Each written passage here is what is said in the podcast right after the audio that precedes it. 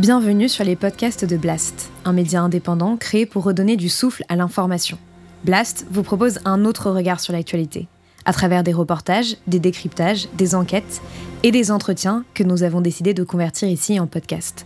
Notre ambition Devenir votre média de référence et ainsi peser dans la bataille de l'information qui s'annonce et qui sera décisive.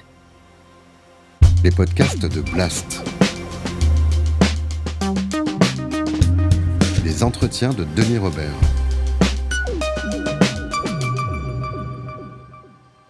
C'est pas Emmanuel Macron qui, avec le pouvoir, aurait modifié sa façon d'être. En fait, ce dont je me suis aperçu, c'est qu'il a pris le pouvoir d'une certaine manière, mais il avait déjà décidé qu'il ne gouvernerait pas euh, avec les valeurs qu'il avait euh, mis en avant dans la campagne. Et moi, je lui avais dit, tu fais une partie de poker avec les Français. Son pari, il peut euh, le remporter, comme il en a remporté euh, beaucoup. Mais c'est quand reste une partie de poker et c'est hyper grave de faire ça. C'est un type qui bluffe en permanence. Ouais. C'est-à-dire qu'il n'a pas Exactement. de jeu. Exactement. Si on ne peut pas dire les choses, c'est que ces choses sont pas bien. Donc, ce qu'il faut, c'est que ces choses qui ne sont pas bien, qui sont désagréables, cessent. Et pour qu'elles cessent, il faut effectivement mettre la lumière dessus. Parce que sinon, elles ne pourraient pas, elles peuvent pas disparaître. C'est l'impunité à chaque fois.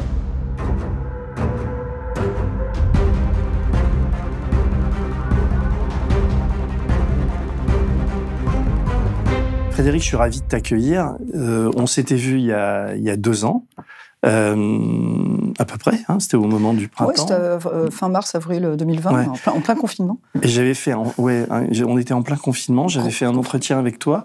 On se connaissait pas. Je te voyais à l'époque. Aujourd'hui, je te tutoie parce qu'on se connaît un peu mieux. Mais c'est la deuxième fois qu'on se revoit en, en deux ans, donc il n'y a pas de.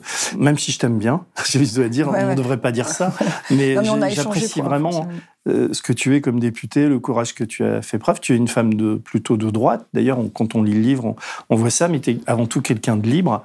Et, euh, et, et je, je- je t'ai découvert en, en- en lisant ce livre de 360 pages qui, euh, qui à la fois te raconte ton parcours de, de- productrice, de, de, femme, et puis ce qu'il y a de, plus intéressant à, à mes yeux, enfin de, chroniqueur politique, c'est euh, ce que tu racontes ce, de ce cœur du pouvoir, quoi. Donc, euh, ce que tu racontes de l'Assemblée, mais aussi de tes liens avec Emmanuel Macron, avec Alexis Collère, avec Édouard Philippe, etc. On découvre des personnages qu'on n'a pas vraiment envie d'aimer, quoi. Enfin, je veux dire, ce sont pas des gens très sympathiques, et il y a une sorte de cynisme chez eux que tu que tu décris très très bien, quoi. C'est un livre qui, qui envoie du lourd quand même, puisque tu, tu tu te caches pas derrière ton petit doigt. Tu, on sent que c'est que tu cherches pas une place puisque je crois d'ailleurs on peut le dire, tu vas, tu vas continuer à être député, tu vas te représenter. Non, effectivement, je ne vais pas me représenter, tout à fait. Ce qui, ce, qui, ce qui te donne cette liberté de ce qui me donne cette liberté, d'abord que j'ai acquise aussi pendant le mandat, puisque je- effectivement j'ai été élue en marche, euh, mais j'ai quitté en, en septembre 2018, hein, donc Mhm. juste après l'affaire Benalla. Euh, et euh, depuis, j'ai quitté toute étiquette politique parce que tu as rappelé que j'étais une femme de droite, mais depuis, de toute façon, début, j'ai jamais voulu euh, être caractérisée par être euh, de droite ou de gauche, même si je comprends l'importance hein, d'être de, droite ou de gauche. Je nie pas les choses, mais pour moi, je me sens absolument pas de droite ou de gauche. Donc j'ai acquis euh, cette liberté depuis quatre ans et il était essentiel pour moi de dire ce que j'avais vu et vécu de l'intérieur pour qu'on puisse comprendre. On peut donner son opinion, mais là, je n'ai choisi de traiter que euh, des gens avec qui euh, j'avais travaillé ou été en contact. Je ne Mm. donne pas mon opinion sur ceux avec qui je ne l'ai pas été, pour montrer comment, quel est le ressort des décisions prises et comment effectivement la démocratie est profondément abîmée euh, et, et s'abîme de plus en plus? Oui, euh, ce qu'il faut dire, c'est que c'est un livre qui mélange à la fois des, de- une partie de, de- de vie personnelle, ton, ton, ton, qui occupe beaucoup du livre, c'est aussi ton, c'est très intéressant d'ailleurs, ton- ton, travail de productrice, les, les, les comédiens, les producteurs que tu as raconté. On va un peu raconter tout ça. Il y a des anecdotes qui sont quand même assez croustillantes, mais tu, tu démarres assez fort euh, sur, euh, sur Macron. Alors j'ai vu, j'ai noté. euh, la, la littérature t'a sauvé. Il y a une seule petite faute de goût, les opérettes d'Offenbach. C'est Ah ben, les opéras d'Offenbach, c'est pas dans la littérature, c'était euh, non, je sais. que Ça m'a sauvé parce que j'ai parce que effectivement on avait un professeur d'histoire qui était absolument euh, absolument génial, qui était complètement. Il a par exemple en première, il a refusé de nous faire le cours de géographie parce qu'il trouvait que c'était inintéressant. Et pendant un an, on a eu un cours d'histoire de l'art. Et il nous a fait euh, mettre en scène des opérettes d'Offenbach. Et franchement, j'ai pas honte du tout. C'était génial. C'était génial. J'aime pas beaucoup ça, mais, mais, le, jouer, le, jouer, c'est génial. Non, mais déjà, alors tu, non, tout à l'heure, j'ai dit que tu étais une femme de droite parce que tu démarres dans le, dans le métier entre mmh. guillemets comme élu. Euh, donc tu es proche de François Léotard. Exactement. Centre droit. Comment, comment tu, enfin, d'abord tu, tu, racontes aussi ton passé. Ta, mère est, quand même désargentée. Elle, elle fait, elle est, elle est, elle est bonne, non, au, départ. Et alors elle a un parcours extraordinaire puisqu'elle termine, euh, elle termine, enfin en tout cas, à 50 ans. Elle est à l'école du Louvre et elle va faire des conférences. Elle repasse son bac à 50 ans. Et elle va à l'école du Louvre et ensuite elle va faire des conférences alors qu'effectivement à 18 ans elle a dû partir, quitter sa famille. Euh, sa, maman est décédée quand elle avait 15 ans, elle avait huit frères et sœurs.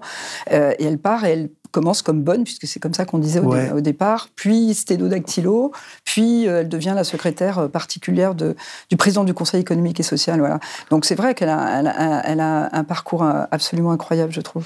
Ben c'est intéressant parce qu'on voit que tu es pas né avec une, cuillère dorée dans la bouche. Quoi, que tu, et, le livre, c'est aussi le livre d'un combat. Quoi. Il y a un combat permanent, il y a des scènes qui sont très touchantes. Je fais un, bond dans le passé, mais il y a un mmh. moment où tu racontes au Festival de Cannes, et en fait, tu as une vie très stressante quoi, puisque tu es, face à des adversités euh, euh, permanentes, souvent masculines. Euh, je pense à, la, Canal Plus et tout ça. Et un jour, tu, tu te touches les cheveux et tu, tu perds tes cheveux. Quoi.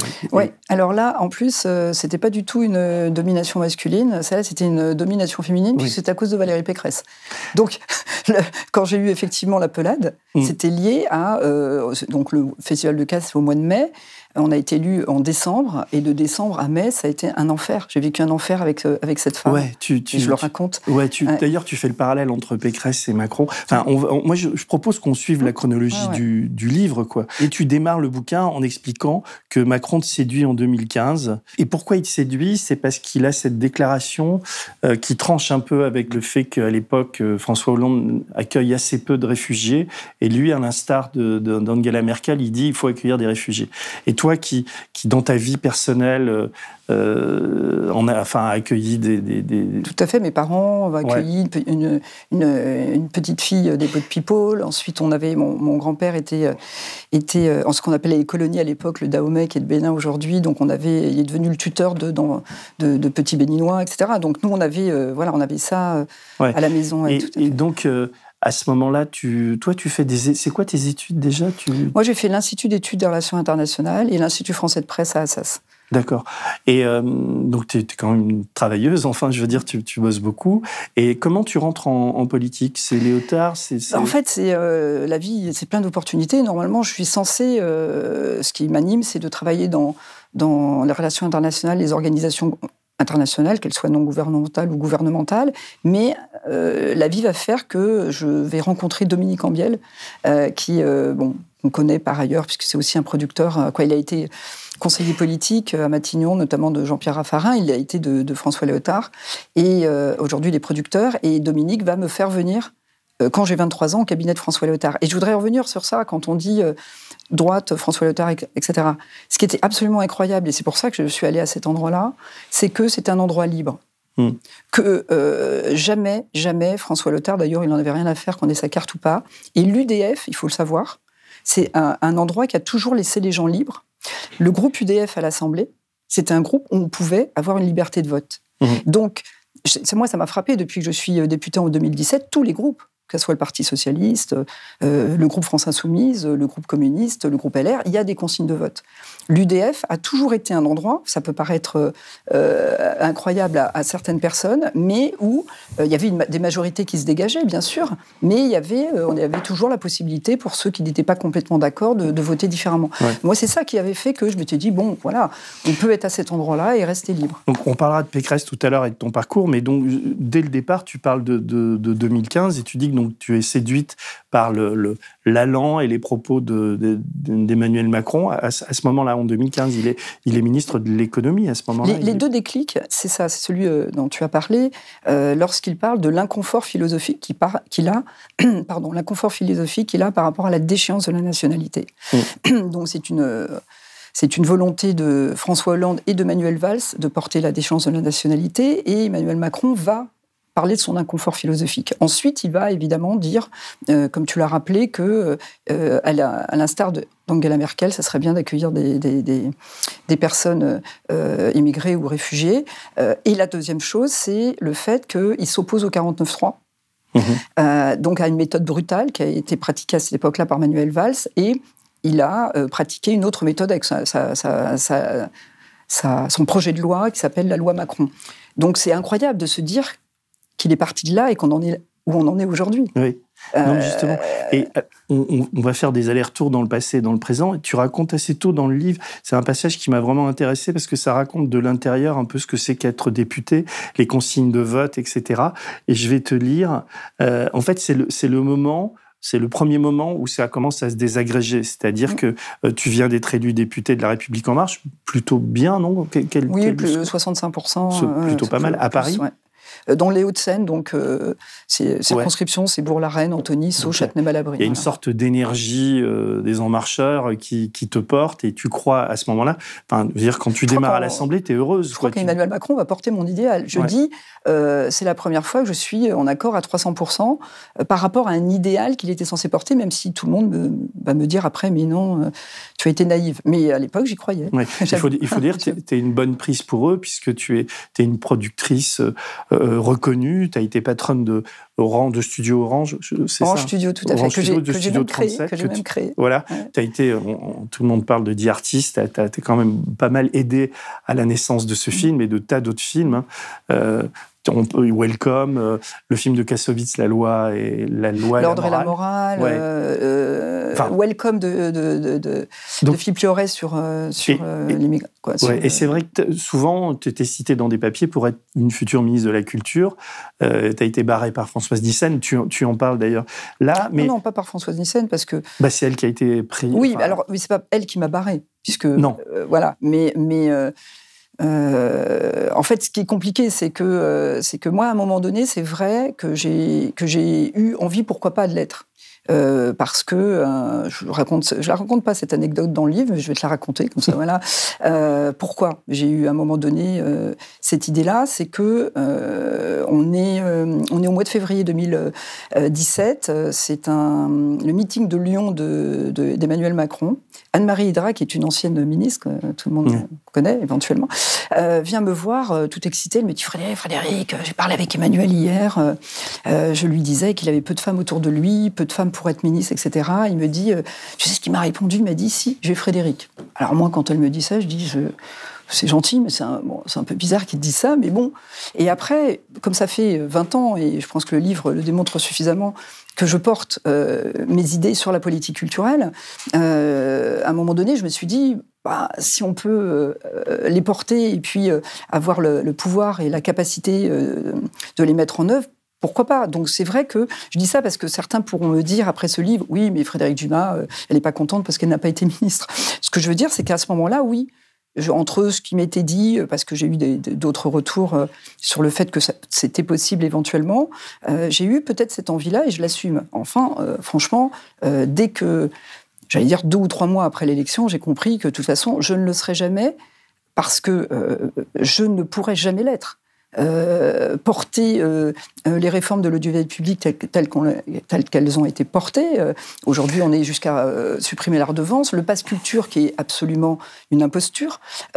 toutes ces choses-là, c'était hors de question pour moi de l'aide. Donc, de toute façon, ça a duré deux, trois mois, cette idée-là, pour moi. et ensuite, jamais, je l'ai dit d'ailleurs, je crois, dans un documentaire très tôt en 2018, je ne serai jamais ministre d'Emmanuel Macron pour être sûr qu'on pourrait reprendre mes propos si jamais quelqu'un me soupçonnait de vouloir l'être. Je, non, mais je pense qu'on ne peut pas être ministre d'Emmanuel Macron. Le personnage euh, absolument euh, glaçant, hideux, euh, cynique d'Emmanuel de, Macron parcourt le livre, quoi. Je veux dire, et on sent qu'il y a une sorte de, grande déception chez toi parce que j'allais dire une fois de plus, tu t'es fait avoir, quoi, parce que tu arrives souvent pleine d'enthousiasme. exactement. Et, alors le, moment là, c'est le moment qui est la première fracture, c'est le vote. Je crois que c'est Courson, hum. euh, Charles de Courson, qui, qui, qui veut voter contre le verrou de Bercy. Non, il veut justement il dépose un amendement qui va permettre de, euh, de, de lever en partie le verrou de Oui, Bercy, ça. qui est ce fameux dispositif qui fait que lorsqu'il y a des fraudes fiscales importantes, les fraudes fiscales mineures, les gens, ils sont absolument, euh, euh, je veux dire, on, on vient les chercher, la justice vient les chercher. Ou alors les grosses fraudes fiscales, euh, euh, il y avait des négos avec Bercy. Donc c'était quand même absolument hallucinant. Il y a très peu de pays qui avaient ça. C'est un peu archaïque, préhistorique. Et donc l'idée, c'était de lever ce verrou. On l'avait mis dans le, dans, le, dans le programme et la première personne qui dépose un amendement dès euh, 2018 sur, ce, sur cette idée-là, c'est Charles de Courson. Ouais. Et effectivement, là, on va nous demander de voter contre. Charles de Courson, il est à l'UDI Alors Charles de Courson, alors on est, on est, moi j'étais à l'UDI, donc on est, en- voilà, on se connaît depuis euh, 20 ou 25 ans. Maintenant, euh, il est plus à l'UDI. Et à l'époque Euh, il est maintenant, on, on s'est tous retrouvés dans un Ah, groupe qui s'appelle Liberté et Territoire, Oui, avec Jean Lassalle, avec euh, avec les Corses. À l'époque où, où il fait ce, ce- cette proposition, il est effectivement à l'UDI. Oui, c'est parce que évidemment il y aura une consigne de vote de, des Ouais. En Marcheurs pour dire, euh, pour demander à tous les députés de ne pas voter cet Exactement. amendement. Et là, tu as ton premier gros cas de conscience Voilà. et tu racontes, tu dis, nous avions reçu consigne de voter contre cet amendement car il s'agissait bien sûr que ce soit nous qui présentions cette réforme plus tard. Je me souviens de cette première transgression. Je regardais les boutons sur lesquels nous devions appuyer pour voter. Je me disais, tu ne peux pas voter contre quelque chose qui est de bon sens et qui est absolument nécessaire. Et en même temps, j'en arrivais à douter et à avoir peur d'appuyer sur un bouton. Je ne me reconnaissais pas. J'ai décidé au final de m'abstenir, ce qui était un véritable péché en ce début de, mon, mandat. Ce n'était pourtant qu'une abstention. J'avais déjà vécu avec Valérie Pécresse, etc., etc. Mais là, euh, ça, ça va être une tâche indélébile, c'est-à-dire qu'ils vont te le reprocher jusqu'au bout. Cette, euh, tu- tu- c'est vraiment une discipline de, j'allais dire, de Mais faire ce qui, chez ce qui les est, En ce qui est Marcheurs. terrible, c'est, euh, c'est- c'était surtout évidemment le décalage entre, euh, entre euh, ce qu'il avait dit pendant la campagne et, et ce qu'on était en train de faire. On avait dit qu'on allait pouvoir parler à d'autres pour construire des majorités. Là, à l'époque, le groupe UDI, euh, qui Agir maintenant, on dit Agir, c'était le seul groupe de l'Assemblée qui était constructif et qui avait annoncé qu'il ne serait pas dans l'opposition systématique. Donc, la première acte qu'on fait, c'est de ne pas tendre la main à un groupe qui dit qu'il sera constructif, qui pourra voter pour ou contre. Ça, c'est la première transgression. Deuxième transgression, évidemment, c'est un, un enjeu majeur de faire sauter ce verrou de Bercy. Et nous, on estime que, bon, euh, voilà, on va le faire plus tard éventuellement, comme on le verra dans plein de réformes où, soi-disant, on on les faisait plus tard, ou pas du tout, comme, hein, comme la, la, la dépendance ou tout ça, des réformes qui n'ont jamais été faites, ou la, ou la proportionnelle. Et, euh, et effectivement, je me dis, c'est incroyable que je sois euh, té- tétanisée à l'idée de ne pas appuyer sur le bouton qui me convient, quoi. Sachant que, franchement, euh, ça aurait posé aucun problème métaphysique. Mais, mais après, après j'ai, je m'en suis quand même abstenue, donc j'ai, moi, j'ai pas, j'ai pas trop honte quand même. Au moins, je me suis abstenue. oui, Mais c'est, un a problème dix. dans tous les groupes politiques. Hein. il y en a 10 qui se sont abstenus, mais il y en a 10 Et aussi que- qui ont voté contre. Ouais. Euh, et Quoi, qui ont quoi, voté je veux dire, qu'on votait pour, le, pour, l'amendement le- et Ouais, ouais. contre la, la République en marche. Tout à fait. Et là, tout de suite, il y a le, je on peut dire le, le, le- le flic de Macron qui s'appelle Stéphane Séjourné, non C'est oui, ouais, qui, qui vient te voir et qui, enfin, tu commences à te faire engueuler là. Non, par non, non, en fait, et- non, justement, c'est ça qui est amusant, c'est que, en fait, euh, moi, j'étais quand même, euh, j'étais quand même identifiée comme euh, des personnes à qui on ne pouvait pas trop aller dire ce qu'elles devaient faire. Mm. Donc moi, on n'est jamais vraiment venu me voir directement. En fait, ce qui se passe, c'est qu'il arrive. il- n'est pas, pas méchant en plus, Stéphane. il arrive, il a les cheveux ébouriffés parce qu'Emmanuel Macron l'a appelé, l'a sorti de son lit en lui disant. euh, Oui, euh, la nuit, dit- il appelle à cause de ça. Il oui, lui dit, en lui euh, disant, on me dit que euh, les députés font n'importe quoi. Donc il se, il se pointe à minuit et nuit. Et je lui dis, mais justement, je lui dis, Stéphane, on n'est pas du tout en train de faire n'importe quoi, t'inquiète pas, tout va pas s'écrouler. Il va falloir commencer à, à- à- à travailler autrement, sinon on aura un problème. Et, euh, mais il a dû effectivement venir nous, euh, j'allais dire, nous tenser, euh, pour ceux qui, Mm. euh, qui Alors, étaient... alors tu, tu, tu dis, je lui ai dit, donc Stéphane, si Emmanuel commence à s'inquiéter pour cela et ne lâche pas un peu la bride, ça va être une catastrophe. Ouais, ouais. Et Tu ajoutes, je, ne me doutais pas encore que ce serait bien pire, mais j'avais au moins repris mon destin en main par cette simple abstention, c'est dire. Donc tu, tu, euh, tu commences à te déchanter de, de, de, de ce En que c'est qu'être si député. suis honnête, c'est arrivé très vite parce que, euh, en fait, euh, c'est pas Emmanuel Macron qui, euh, avec le pouvoir, aurait modifié sa façon d'être. En fait, ce dont je me suis aperçu, c'est qu'il a pris le pouvoir d'une certaine manière, mais il avait déjà décidé qu'il ne gouvernerait pas euh, avec les valeurs qu'il avait euh, mis en avant pendant la campagne. C'est un choix, c'est ça la duplicité. C'est c'est pas le pouvoir qui, à un moment donné, le, les livre ou autre, où tout d'un coup on se retrouve dans des situations compliquées. il a pris le pouvoir avec la bienveillance et avec toutes ces phrases dont on a parlé tout à l'heure. Et dès qu'il a été mis au pouvoir, il a verrouillé. Donc, dès le mois de, de juin, juillet, on, a dit, on voit apparaître les, sortir les statuts du futur parti En Marche, qui mhm. sont hallucinants. Il y a aucun. On nous a expliqué que les partis n'étaient pas démocratiques. C'est pour ça qu'on faisait En Marche. Et on voit arriver les statuts d'En Marche en juin-juillet, où euh, tout le monde est nommé, euh, plus personne n'est élu, et tout remonte au siège, et on donne gentiment euh, 8000 euros pour un département comme les Hauts-de-Seine. Et donc, moi, j'ai fait partie de ceux qui ont dit aux marcheurs. 8000 euros de quoi? De... de budget.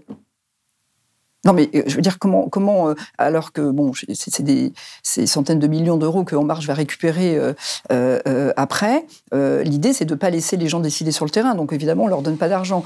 Mais j'avais, moi, j'ai fait partie de ceux. Il y a eu des frondeurs entre guillemets marcheurs. Je parle pas des députés qui ont fait des, qui ont fait, qui se sont mis tous ensemble pour dénoncer ces statuts. et, et moi, j'ai fait partie de ceux qui ont dit aux marcheurs, là encore, je leur ai pas dit de voter contre, je leur ai dit euh, vous avez le droit de voter comme vous voulez. Et donc, parce qu'à l'époque, s'abstenir ou voter contre, c'était perçu comme une espèce de, il y a la, faute. Euh. Il y a la hantise dès le départ, d'ailleurs, c'est ce qu'on dit des frondeurs. Quoi. Parce que Macron, ayant, ayant, trahi François Hollande, il a, il a bien vu donc, que, les frondeurs ont, ont dynamité la, la, présidence de Hollande et il n'avait pas envie de revivre ça. Oui, tout à fait. Et d'ailleurs, euh, c'est l'occasion pour moi de redire une nouvelle fois que je trouve incroyable qu'on appelle euh, frondeurs les députés euh, socialistes, euh, parce qu'en fait, tous ces députés, c'est des députés qui se sont opposés au changement de politique de François Hollande par rapport à son programme. Je ne parle même pas du fond, qu'on soit d'accord ou pas, François Hollande est élu sur un programme. Quand il arrive au pouvoir, d'ailleurs, François Bayrou est convaincu qu'il va être Premier ministre, ça veut bien dire qu'il il sait qu'il va bouger son programme. Les députés qui sont dits frondeurs sont des, sont des députés. Excuse-moi, tu dis ça comme ça. François Bayrou était persuadé d'être Premier, ministre, de François Hollande. Bah, oui, d'ailleurs, entre les deux tours, euh, il avait appelé à voter François Hollande. Mm. Et euh, euh, en étant convaincu que, naturellement, ça serait, il le serait d'ailleurs, c'est assez naïf, parce qu'en politique, si on ne deal pas, en tout cas, s'il voulait vraiment avoir ça, il avait intérêt quand même à passer un deal. Mais parce que, évidemment, ça a été, il a été marqué au fer rouge d'avoir d'avoir fait, d'avoir pris position personnelle en faveur de François Hollande contre Nicolas Sarkozy. D'ailleurs, maintenant, ils vont se retrouver tous ensemble, hein, il n'y a pas de problème. Emmanuel Macron, euh, Nicolas Sarkozy, François Bayrou, mais voilà. Donc, euh, euh, donc effectivement, à, à ce moment-là, c'est c'est vraiment perçu comme quelque chose de, euh, euh, de, c'est perçu comme une fronde alors que ce n'est que des députés qui décident de rester fidèles à leur programme. Mais tu, tu, tu d'ailleurs, il y a un chapitre qui lui est consacré qui est assez dévastateur à François Bayrou, j'en parlerai après. Mais dès le début du livre, tu tailles. D'ailleurs, c'est un livre qui taille des costards. Hein. Il y, a il y a des gens qui sont habillés pour l'hiver. Et les, les, les premiers que tu tailles, j'ai trouvé ça assez intéressant. C'est c'est euh, tu, tu, tu, expliques que tu peux pas être ministre parce que mais là euh, François Nissen, Franck Christer, euh, Roselyne Bachelot euh, décident de strictement rien quoi. Jean-Michel Blanquer aussi, on a l'impression qu'ils prennent tous leurs ordres à l'Élysée et que c'est le trio, hein, enfin c'est comme ça que je le perçois en lisant ton livre, une sorte de trio infernal qui est Alexis Collère, Brigitte Macron et Emmanuel Macron qui décident de tout. Et, euh, j'ai appris, enfin tu expliques, je ne sais pas si je l'interprète mal, mm-hmm. mais que Brigitte Macron est une sorte de ministre de la culture bis, quoi, et que Roselyne Bachelot, comme les autres, ne font rien sans en référer à Brigitte, donc à Emmanuel. Oui, oui. D'abord, pour revenir sur euh, le fait que je taille des costards, ce que je voulais dire, c'est que ce que j'ai essayé de faire, et je pense que les gens le verront s'ils lisent ce livre, euh, c'est de dire euh, c'est pour ça que le livre s'appelle ce que je, ne veux pas que ce que l'on ne veut pas que je vous dise, de dire la vérité, la pas de vérité absolue, de dire la réalité de ce que j'ai vécu et de dire je mets la lumière sur ça. Si vous trouvez que c'est désagréable, c'est pas parce que je dis les choses, que euh, c'est pas sympathique, c'est parce que vous avez fait ce que vous avez fait. Ce que je trouve incroyable aujourd'hui, c'est quand on dénonce les choses qui ont été faites, qu'on vous fait un procès, alors qu'on euh, on ne va pas dénoncer les choses qui ont été faites, qui par elles-mêmes euh, sont pas sympathiques, sinon ça leur déplairait pas. Donc c'est pas tailler, c'est pas tailler des costards, ça revient à ça au final évidemment, mais c'est parce que je mets en avant ce qu'on a voulu cacher. La deuxième chose sur la politique culturelle, en tout cas encore plus que l'éducation aussi, puisque Brigitte Macron a été professeure de, de lettres et que donc il y a un dialogue évidemment entre le ministre de l'Éducation et Brigitte Macron. Mais pour, pour revenir sur la culture, c'est vraiment quelque chose. D'ailleurs, euh, euh, peut-être qu'il me reprochera de, le, dire, mais euh, il y avait un conseiller d'Emmanuel Macron qui était assez intéressant quand même parce qu'il avait, il a, été en tout cas érudit, cultivé, qui était Sylvain Faure. Sylvain Faure, voilà, a été le premier à me dire, de toute façon, voilà, il n'y a pas de ministre vraiment de la culture. Emmanuel et Brigitte estiment que c'est eux la culture. Mmh. Euh, et donc, euh, je ne sais pas si on se rappelle plus maintenant, mais euh, tout de suite, il y a eu la nomination de Stéphane Bern, qui apparaissait par l'Élysée mm. et qui a, quoi, voilà, qui a été annoncé par l'Élysée et qui apparaissait même plus le ministre que Françoise Nissen. Et donc il y avait un dialogue régulier entre Françoise Nissen et, Brigitte Macron. Pareil, Franck Riester. Euh, voilà, euh, euh, c'est de toute façon le, la ministre ou le ministre de la Culture doit être adoubé bah, par Brigitte Macron. Ça, c'est clair. Sous ta plume, c'est que ce sont des pleutres, quoi. Et on se demande pourquoi quelqu'un comme Rosine Bachelot, qui a quand même plus de 70 piges, qu'est-ce qu'elle, quel est l'intérêt pour elle en dehors des, des zones et parce qu'elle a aucune aucune autonomie. ils sont... Mais je pense malheureusement c'est ça, c'est que homme ou femme, euh, certaines personnes aiment les attributs du pouvoir mm. euh, parce que sincèrement, euh, je crois que c'était même elle qui avait dit cette phrase quand même. Un premier ministre, alors je ne sais plus quel mot elle avait employé, est heureux ou content le jour où il est nommé et le jour où il part. Parce que c'est vrai que les ministres, c'est encore pire avec Emmanuel Macron, mais même avant, moi je l'ai vu, à 23 ans, je suis au cabinet de François Letard. J'avais déjà compris, c'est pour ça que les gens ne comprennent pas à quel point euh, euh, être ministre, pour moi, n'est pas un, sujet. J'avais vu à quel point, à 23 ans, un ministre n'avait pas de pouvoir. Et encore, c'était François Letard. Hmm. qui était le président d'une formation politique importante. Donc, euh, c'était les quadras à l'époque. Donc, en fait, voilà, tout le monde est prêt à tout pour garder, pour garder un portefeuille. Par rapport à ce que tu m'as dit sur Rogine Bachelot, parce que je voudrais, ce, serait dommage de pas de pas de pas le dire. Tu as évoqué, euh, moi je l'aurais pas fait son âge, mais je vais continuer. Euh, je me suis retrouvée avec Rosine Bachelot euh, sur un plateau juste avant le confinement. plateau de LCP. Rosine Bachelot n'avait donc pas à ce moment-là publiquement montré qu'elle qu'elle était Macron compatible. Mais en tout cas, elle montrait qu'elle soutenait la politique du gouvernement. Et on parle de la, réforme des retraites, puisque, rappelle-toi, juste avant le confinement, on était en pleine réforme des retraites euh, avec le 49-3. Et euh, moi, j'ai évoqué le sujet des seniors et du, et du problème du chômage des seniors, puisque on avait à l'époque Emmanuel Macron qui ne voulait pas de mesure d'âge, il a changé d'avis, on a compris depuis, et Édouard Philippe qui lui en voulait une. Et là, je dis lors de cette interview que même Jean-Paul Delevoye, le premier, avait dit on peut parler de mesure d'âge, mais à un moment donné, il faudrait quand même qu'on n'ait pas décidé que quand, après 50 ans, euh, de toute façon, si vous êtes viré, vous pouvez plus avoir de boulot. C'est un peu incompatible. Et lui, euh, Jean-Paul Delevoye, m'avait dit il faut vraiment qu'on travaille sur le sujet des seniors si on veut avoir une mesure de ce type. on n'a rien fait depuis trois ans. Vous savez ce que.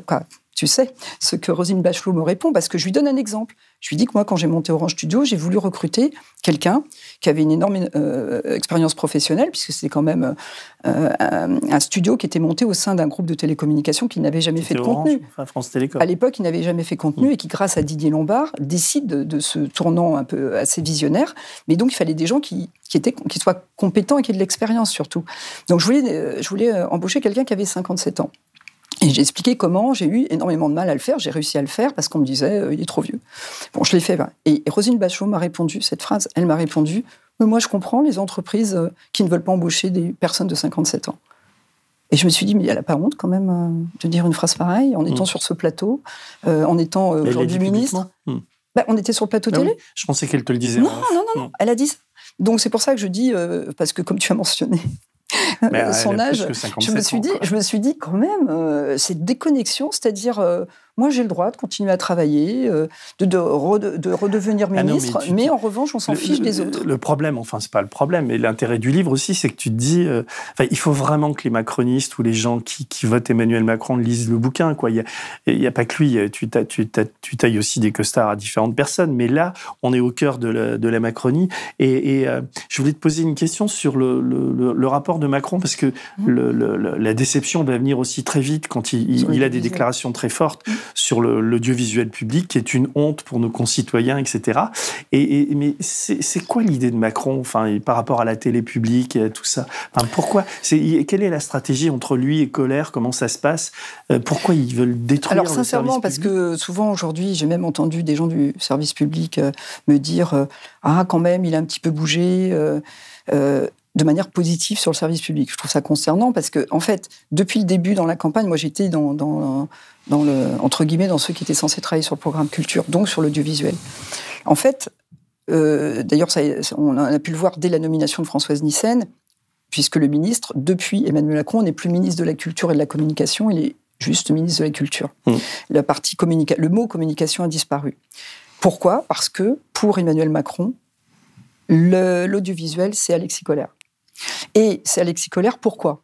Parce que c'est encore plus grave. C'est Alexis Colère parce que quand il était euh, à l'Agence des participations de l'État, euh, il était au conseil d'administration de France Télévisions, notamment en 2011, et que donc, ça voudrait dire qu'il sait ce qu'il faut faire dans l'usage public, ce qui est hyper grave, puisque quand on sait euh, ce qu'est un conseil d'administration d'une entreprise publique et une chambre d'enregistrement, déjà, on peut, voilà, on n'a absolument aucune expérience ni aucune connaissance. Donc, il a été décidé depuis le début que euh, Alexis Collère était celui qui devait penser l'audiovisuel public. Donc il n'y a pas de ministre de la Communication, il n'y a pas de secrétaire d'État. Parce qu'à un moment donné, on s'était dit au moins un secrétaire d'État. Non, puisque tout est décidé par Alexis Collère à l'Élysée. Et donc pendant, le, la campagne et au moment du programme, tout ce qui était euh, concerné l'audiovisuel public a été, euh, j'allais dire, vraiment checké par lui. Et moi, j'ai essayé jusqu'au dernier moment, notamment, de faire remettre en cause une phrase dans le programme qui était le fait de vouloir décider dès le programme de supprimer une chaîne de télévision. Et moi, j'avais dit que, en fait, ça n'existe pas de travailler comme ça. C'est-à-dire, on, fait une analyse des choses, un diagnostic, et après, on regarde ce qu'il faut faire ou pas. Et j'avais plutôt, moi, poussé à ce que euh, ça soit une mission de six mois ou huit mois neuf mois qui euh, euh, travaille sur le périmètre et les raisons de le, réduire ou pas de le réduire, mais en gros qu'on travaille quand même en partant du terrain.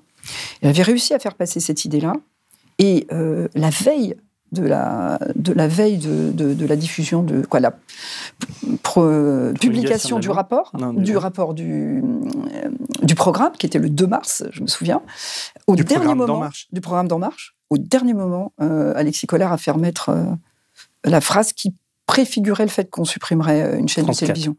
Alors, non, parce qu'à l'époque, on n'a même pas décidé quelle était la chaîne. Lui, ça aurait été France 2, il aurait été ravi aussi. Hein. Donc, en fait. Euh, mais pourquoi il veut Non, mais parce que. pourquoi il a cette obsession? Il a cette obsession. Des économies. Pour lui, alors d'abord, au début, ils étaient obsédés par les économies, donc tout était vu au prisme des économies, et c'est ce que je raconte. Hein. Il n'y a pas une décision qui a été prise autrement que par le prisme des économies, euh, et, je l'explique de manière assez argumentée, mmh. je pense. Mais au-delà de ça, pourquoi ils ont pu se permettre de n'avoir que ce prisme-là? C'est bien parce que, au plus haut niveau, Emmanuel Macron et Alexis Collère, ils n'avaient pas euh, effectivement euh, euh, une envie de service public fort. Sinon, derrière, on ne peut pas faire ça. donc, pour Alexis Collère, profondément, les gens qui regardent la télévision, il estime que ce pas des gens très intelligents. D'ailleurs, euh, c'est Delphine Ernotte qui m'avait raconté cette anecdote euh, euh, quand elle avait une discussion avec lui. lui avait... Actionnaire de, au conseil d'administration de Suez, tout oui, en étant Delphine, oui, voilà. La gouvernance de France Télévisions, c'est une catastrophe. Et, et, et, Delphine Ernotte, effectivement, membre du conseil d'administration de Suez en même temps. Bon, tout ça, c'est aussi, c'est aussi dans le livre. Mais elle discute avec Alexis Collère et elle lui, pour lui, pour l'amener à, à renforcer le service public, elle lui dit qu'il y a beaucoup de gens qui votent Front National qui, euh, qui euh, regardent la télévision, et notamment euh, François, etc. Et la réponse d'Alexis Collère n'a pas du tout été celle qu'elle pensait. Elle lui a dit, ben, en gros, vous voyez, je ne sais pas s'il lui a répondu exactement ça, mais c'est enfin, c'est les cons qui regardent la télé, donc en gros, voilà. Pour lui, la télévision, c'est PBS, comme aux États-Unis. C'est-à-dire que ça doit être quelque chose de très culturel. il a remis en cause le divertissement. Il y a du divertissement qui est intéressant. Euh, hmm. L'idée, c'est pas de faire du divertissement comme euh, les, chaînes éventuellement euh, privées, mais le divertissement intelligent, c'est aussi de l'apprentissage. Donc, c'est une volonté de réduire de réduire profondément le champ du service public parce qu'il estime que ça sert à rien. Alors, on, voit apparaître dans cet univers de la culture et de la télévision deux, personnages. À l'époque, ils étaient, ils étaient moins connus qu'aujourd'hui. C'est Gabriel Attal et, et comment euh, Aurore Berger, mm. les Underwood Junior comme tu les appelles. Exactement. Et c'est quoi leur euh, leur rôle? Comment tu. Enfin, ils sont d'un cynisme total. Bah, leur rôle, oui, voilà, c'est exactement ce que tu dis. Alors, pourquoi j'ai dit Underwood Jr. prêt à tout euh, donc en fait, euh, pour montrer euh, à quel point ils sont là pour exécuter les instructions qui ont été données par Emmanuel Macron, que ça soit pertinent, que ça ne le soit pas. Et, et, prêt à tout, ça veut dire vraiment à écraser les autres, quoi, et à, se conduire de, manière absolument. Bon, tous ceux qui ont vu House of Cards. Et... Bah, alors après, après c'est vrai qu'ils peuvent être contents que je les ai comparés puisque peut-être qu'ils se voient aussi président et président de la République tous les deux, puisque dans, dans House of Cards, c'est ce qui arrive euh, au, couple Underwood. Mais c'était pour montrer que, euh, pour tous ceux qui ont vu House of Cards, c'est des, méthodes ah de cynisme. Total. Mais il y en a un qui, qui, est, qui, est, quand même un empereur en matière de cynisme sous ta plume, c'est Édouard Philippe. Et donc, tu, euh, tu racontes qu'il ne regarde jamais les gens en face. En fait, euh, euh, j'ai remarqué que lui et celui qui faisait aussi ça, c'était Gérard Collomb. C'est quand, c'est pas qu'il les regarde pas en face quand il systématiquement, euh, quand, il veut se payer quelqu'un, il regarde la personne qui est à côté. Et parce qu'il regarde pas la personne dont il parle en face, parce qu'il ne lui parle qu'indirectement. C'est-à-dire qu'il va pas dire Frédéric Dumas ceci, etc. Il va dire les personnes qui, et il vous regarde pas, mais il, vous juste la personne qui est à côté. Et vous savez évidemment que c'est vous, puisque ce qui met en avant, c'est que des choses euh, qui vous concernent. Mmh. Parce que là, tu avais fait un rapport, enfin, pour, mmh. en défense, on va dire, du service public, où tu t'inspirais de, ce qui se passait dans les télévisions étrangères. Et lui raconte, enfin, tu racontes sous sa plume, donc il y a Gabriel Attal, Aurore Berger qui sont là, et tu dis que Édouard Philippe démarre très fort sans te regarder. Il ne regarde jamais en face lorsqu'il a quelqu'un dans le viseur, en nous accueillant par ses mots pour commencer les exemples étrangers on s'en fout. Tu dis, je prends l'hypercute en direct, etc. Parce que là, tu te dis, bon, bah, tu vas le cœur léger en te disant, bon, j'ai bien travaillé, ils vont, euh, ils vont comprendre que je, sais des choses sur la télé et tout. Et là, le mec te. Mais c'est encore pire que ça parce que euh, j'y vais le cœur léger pour deux autres raisons. C'est que j'ai eu à la fois. Euh, mon, ce rapport, comme je suis loyale, je l'ai évidemment remis à Matignon, à l'Élysée avant. Hmm. Donc, ils l'ont tous lu, j'ai été reçu. Mathillon Élysée m'ont tous dit que mon travail était absolument incroyable, remarquable. Bon, bref, ils m'ont fait des compliments de tous les côtés, qu'ils n'avaient pas eu, euh, eux, euh, le temps de faire ce travail. Donc, c'est intéressant pour des gens qui vont réformer, qui vous disent qu'eux, ils n'ont pas eu le temps de faire ce travail. Et ils m'ont dit donc, euh, même à l'Élysée, on m'a dit tu vas voir effectivement une mission sur le sujet. Et j'ai Françoise Nissen qui m'appelle quand même le dimanche matin pour me dire Frédéric, est-ce que tu veux qu'on mette en avant de ton rapport et en fait, quand j'arrive à ce petit déjeuner euh, qui euh, a lieu avant la conférence de presse, hmm. là, euh, on me met au bout de la table. donc, je comprends que je ne suis pas du tout. et Édouard Philippe met en face de lui le, couple Underwood Jr., Aurore Berger et Gabriel Attal. Et, et c'est là qu'il balance son truc. Or, moi, effectivement, comme je savais qu'il voulait supprimer une chaîne éventuellement comme la chaîne pour enfants, j'avais pris l'exemple de la BBC pour montrer qu'elle en avait même deux. Donc quand il sort son scud dès le départ en disant euh, les exemples étrangers, on s'en fout, je sais exactement que c'est mon rapport qui est visé. Et en fait, il, vise dans mon rapport euh, tout ce qui, j'allais dire, rend le fait qu'après, si moi je vais dans la presse dire quelque chose, je deviens une frondeuse. Puisqu'il dit euh, effectivement, euh, les exemples étrangers, on s'en fout. Euh, le financement, bah, l'histoire de la redevance, ça c'est très très loin. La gouvernance, il m'explique une fois que, que c'est aux entreprises de se débrouiller. Donc je vois que la moitié de mon rapport est invalidé par lui sans, sans, vraiment le dire, et que donc je, je ne peux plus rien dire. Et je m'aperçois qu'ils ont organisé le fait de me faire croire que euh, je pourrais travailler et qu'on pourra euh, euh, travailler correctement pour renforcer le service public, mais qu'en fait, c'était pour m'empêcher de faire fuiter ce rapport avant, pour qu'après, si je le faisais, j'étais, je passais pour une frondeuse. Ouais. Mais d'ailleurs, tu, tu, Gabriel Attal, enfin, tu te rends compte que tous ces gens-là, en fait, sont des ectoplasmes, quoi. Ils sont là au service de leur maître. Ils ah veulent bah absolument. Il y a aucune. Je pense que tout le monde l'a vu quand même. Oui, je sais, on l'a compris. Mais décrit par toi, c'est plutôt pas mal. Et je vais, je vais, te lire page 50. Là, il y a un truc que je, l'ai coché parce que tu parles encore d'Édouard Philippe et tu dis pas, pas étonnant qu'au moment où il fera la promotion de son livre qu'il a écrit avec Boyer en, 2021, euh, il ne dit jamais franchement qu'il soutient Emmanuel, s'il soutient Emmanuel Macron ou pas, qu'il finisse par créer son propre parti horizon avec l'illusion de pouvoir peser. Édouard Philippe n'est pas un vrai courageux, il est davantage orgueilleux. Il se cache derrière une inflexibilité doublée d'un flegme qui est en fait une réelle indifférence à l'autre, celui qui ne lui ressemble pas ou ne cède pas à sa volonté. quoi. Oui, parce que je trouve que effectivement, souvent, Édouard Philippe peut paraître à certaines personnes sympathiques parce que voilà, il est intelligent, il a des petites blagues, il parle bien, il a ce flegme britannique effectivement. Mais en fait, c'est quelqu'un d'extrêmement cynique et d'extrêmement indifférent. Et euh, moi, je l'avais vécu dans d'autres circonstances, même avant qu'il soit Premier ministre. Je me souviens, par exemple, j'avais, j'avais été invitée au cinéma du... Alors, je sais plus comment ça s'appelle, Livre et Cinéma, euh, au Havre. Et donc, euh, ce jour-là, c'était après les les attentats Charlie Hebdo, et il y avait donc des tables, il y avait souvent des discussions sur les caricaturistes.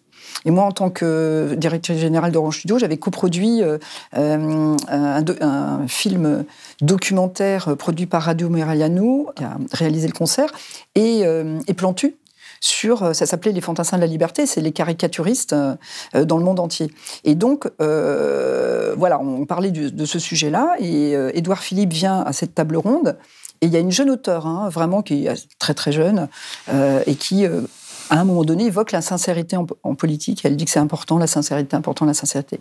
Mais il l'a mais massacré en lui expliquant que la sincérité euh, n'avait aucun intérêt. Il était peut-être sincère à ce moment-là. Oui, mais ce que ce que je voulais dire, c'est que lui-même euh, d'abord, a été extrêmement déplaisant avec cette jeune femme qui était terrorisée parce que c'était quand même, euh, c'était quand même Édouard Philippe. Il n'était pas le premier ministre, mais il, il, était le, il était important à l'époque. Il était déjà, je pense que à cette époque-là, il y avait Juppé, tout ça, euh, maire du Havre. donc elle, voilà, elle était terrorisée et il faisait l'apologie du fait qu'il fallait pas être sincère. D'ailleurs, ça ne servait à rien. En tu, tout cas. Tu, as vu la, série de son copain de gauche là qui fait les films, Édouard, mon pote de droite, quoi. Mais, mais on se dit euh, ce pote de gauche s'est vraiment fait avoir parce que ses films, c'est de la, c'est de la guimauve, quoi. Il est là pour, pour, pour, pour brosser le portrait d'un type cool, gentil, etc. Exactement. Et c'est tout l'inverse. C'est l'inverse. C'est une entreprise. D'ailleurs, les, les, films passent sur le service public euh, et, il, a, il, a, gagné euh, euh, ses galons auprès de l'opinion grâce à ces documentaires qui sont, à mes yeux, assez honteux quoi, quand, tu, quand tu, tu connais vraiment le personnage. Quoi. Oui, et, en plus, c'est un phénomène un peu français, ceci dit, c'est que il sort, il, rentre dans le confinement avec une image terrible entre avec bah, la réforme des retraites, les gilets jaunes, la réforme des retraites. Et le 49.3, sachant que ça, c'est euh, son fait à lui. Hein. Euh, donc il rentre euh, avec, avec ça et il ressort positif. Pourquoi? Parce que il a été chargé du déconfinement. Et là, à l'époque, Emmanuel Macron, je pense, s'était dit ça va se planter. Moi, je dirais que c'est mon Premier ministre. Ça s'est pas planté. Et, et, en France, quand quelqu'un part, il devient sympathique. Hmm. Parce que Édouard Philippe serait resté, il n'aurait jamais cette, cette cote de popularité. Mais, mais moi, ce que je voulais montrer, c'est à quel point euh, effectivement, cette personne euh, est cynique, déconnectée des réalités et, très cynique. D'ailleurs, tu dis, page 63, tu dis l'expérience, la compétence ne pèse rien en Macronie. Qu'est-ce qui pèse en, en Macronie. Comment on arrive à, grimper? Bah, Disons que déjà, c'est un peu le cas en politique en général. Hein. Euh, c'est pas obligatoirement les gens qui travaillent ou euh, qui sont compétents qui, montent parce qu'effectivement, euh, on demande autre chose. Mais ce qui m'a le plus frappé, c'est que là, c'est, j'allais dire presque à 100%. C'est-à-dire que pour moi, par exemple, c'est, la nomination de Gabriel Attal, par exemple, a été la preuve de tout ça quand on est comme Gabriel Attal, euh, aussi cynique, aussi capable de, euh, de, voilà, de vendre père et mère pour arriver et que euh, on est nommé secrétaire d'État, ça veut bien dire que Emmanuel Macron a totalement abandonné sa promesse. et, au début du livre, je rappelle ce que Emmanuel Macron, ou je ne sais plus si c'est au début. Dans Révolution, tu cites. Oui, ou ce que Emmanuel Macron avait promis dans Révolution. On se dit que hmm. on est très très loin.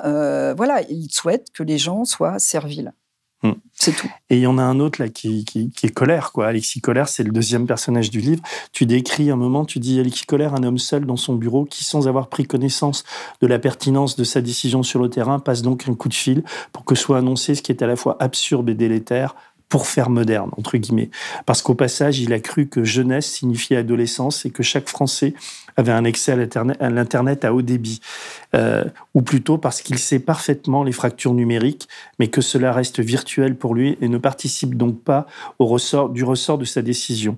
S'il y avait une raison d'être au service public de l'audiovisuel, c'est bien l'existence et le renforcement d'une chaîne pour enfants sans publicité, car la publicité à destination des enfants est interdite sur le service public et accessible à toutes et à tous, à côté d'une chaîne privée pour enfants, etc., etc.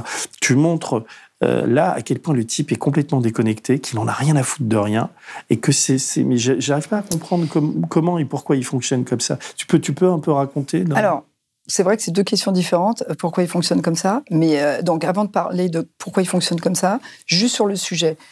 Euh, ce qu'on va annoncer, ce que le gouvernement va annoncer euh, après ce petit déjeuner en conférence de presse, c'est uniquement qu'il va y avoir une concertation sur les offres de télévision, parce qu'ils ont reporté les décisions budgétaires au mois de juillet en se disant qu'il fallait passer le Tour de France et qu'il n'y ait pas de grève. Hein, voilà. Mm. Donc, euh, Édouard Philippe très content de lui, parce que personne n'aura de prise, puisqu'on va juste annoncer qu'il y a une concertation sur, sur la télévision. Et normalement, donc, il ne doit pas y avoir d'annonce précise, notamment de suppression de chaînes. Et c'est vrai que Alexis Collère, s'est dit, c'est vrai que c'était un peu nul ces annonces, hein, il n'y avait pas grand-chose. Donc euh, euh, lui s'est dit, bah tiens, euh, et, c'est la réalité. Françoise Nissen nous annonce que après le petit déjeuner, puisque nous on l'a appris après le petit déjeuner, puisqu'Edouard Philippe ne nous l'a pas dit, que Alexis Collère a passé ce coup de fil pour demander que France 4, la chaîne pour enfants, passe sur le, soit uniquement disponible sur Internet, sur le numérique, et qu'il n'y ait plus de linéaire, parce qu'effectivement, pourquoi je dis pour faire moderne? Parce que comme il avait vu jeunesse, il croyait que c'était les jeunes adultes. Il estime que les jeunes adultes ne regardent pas la télévision,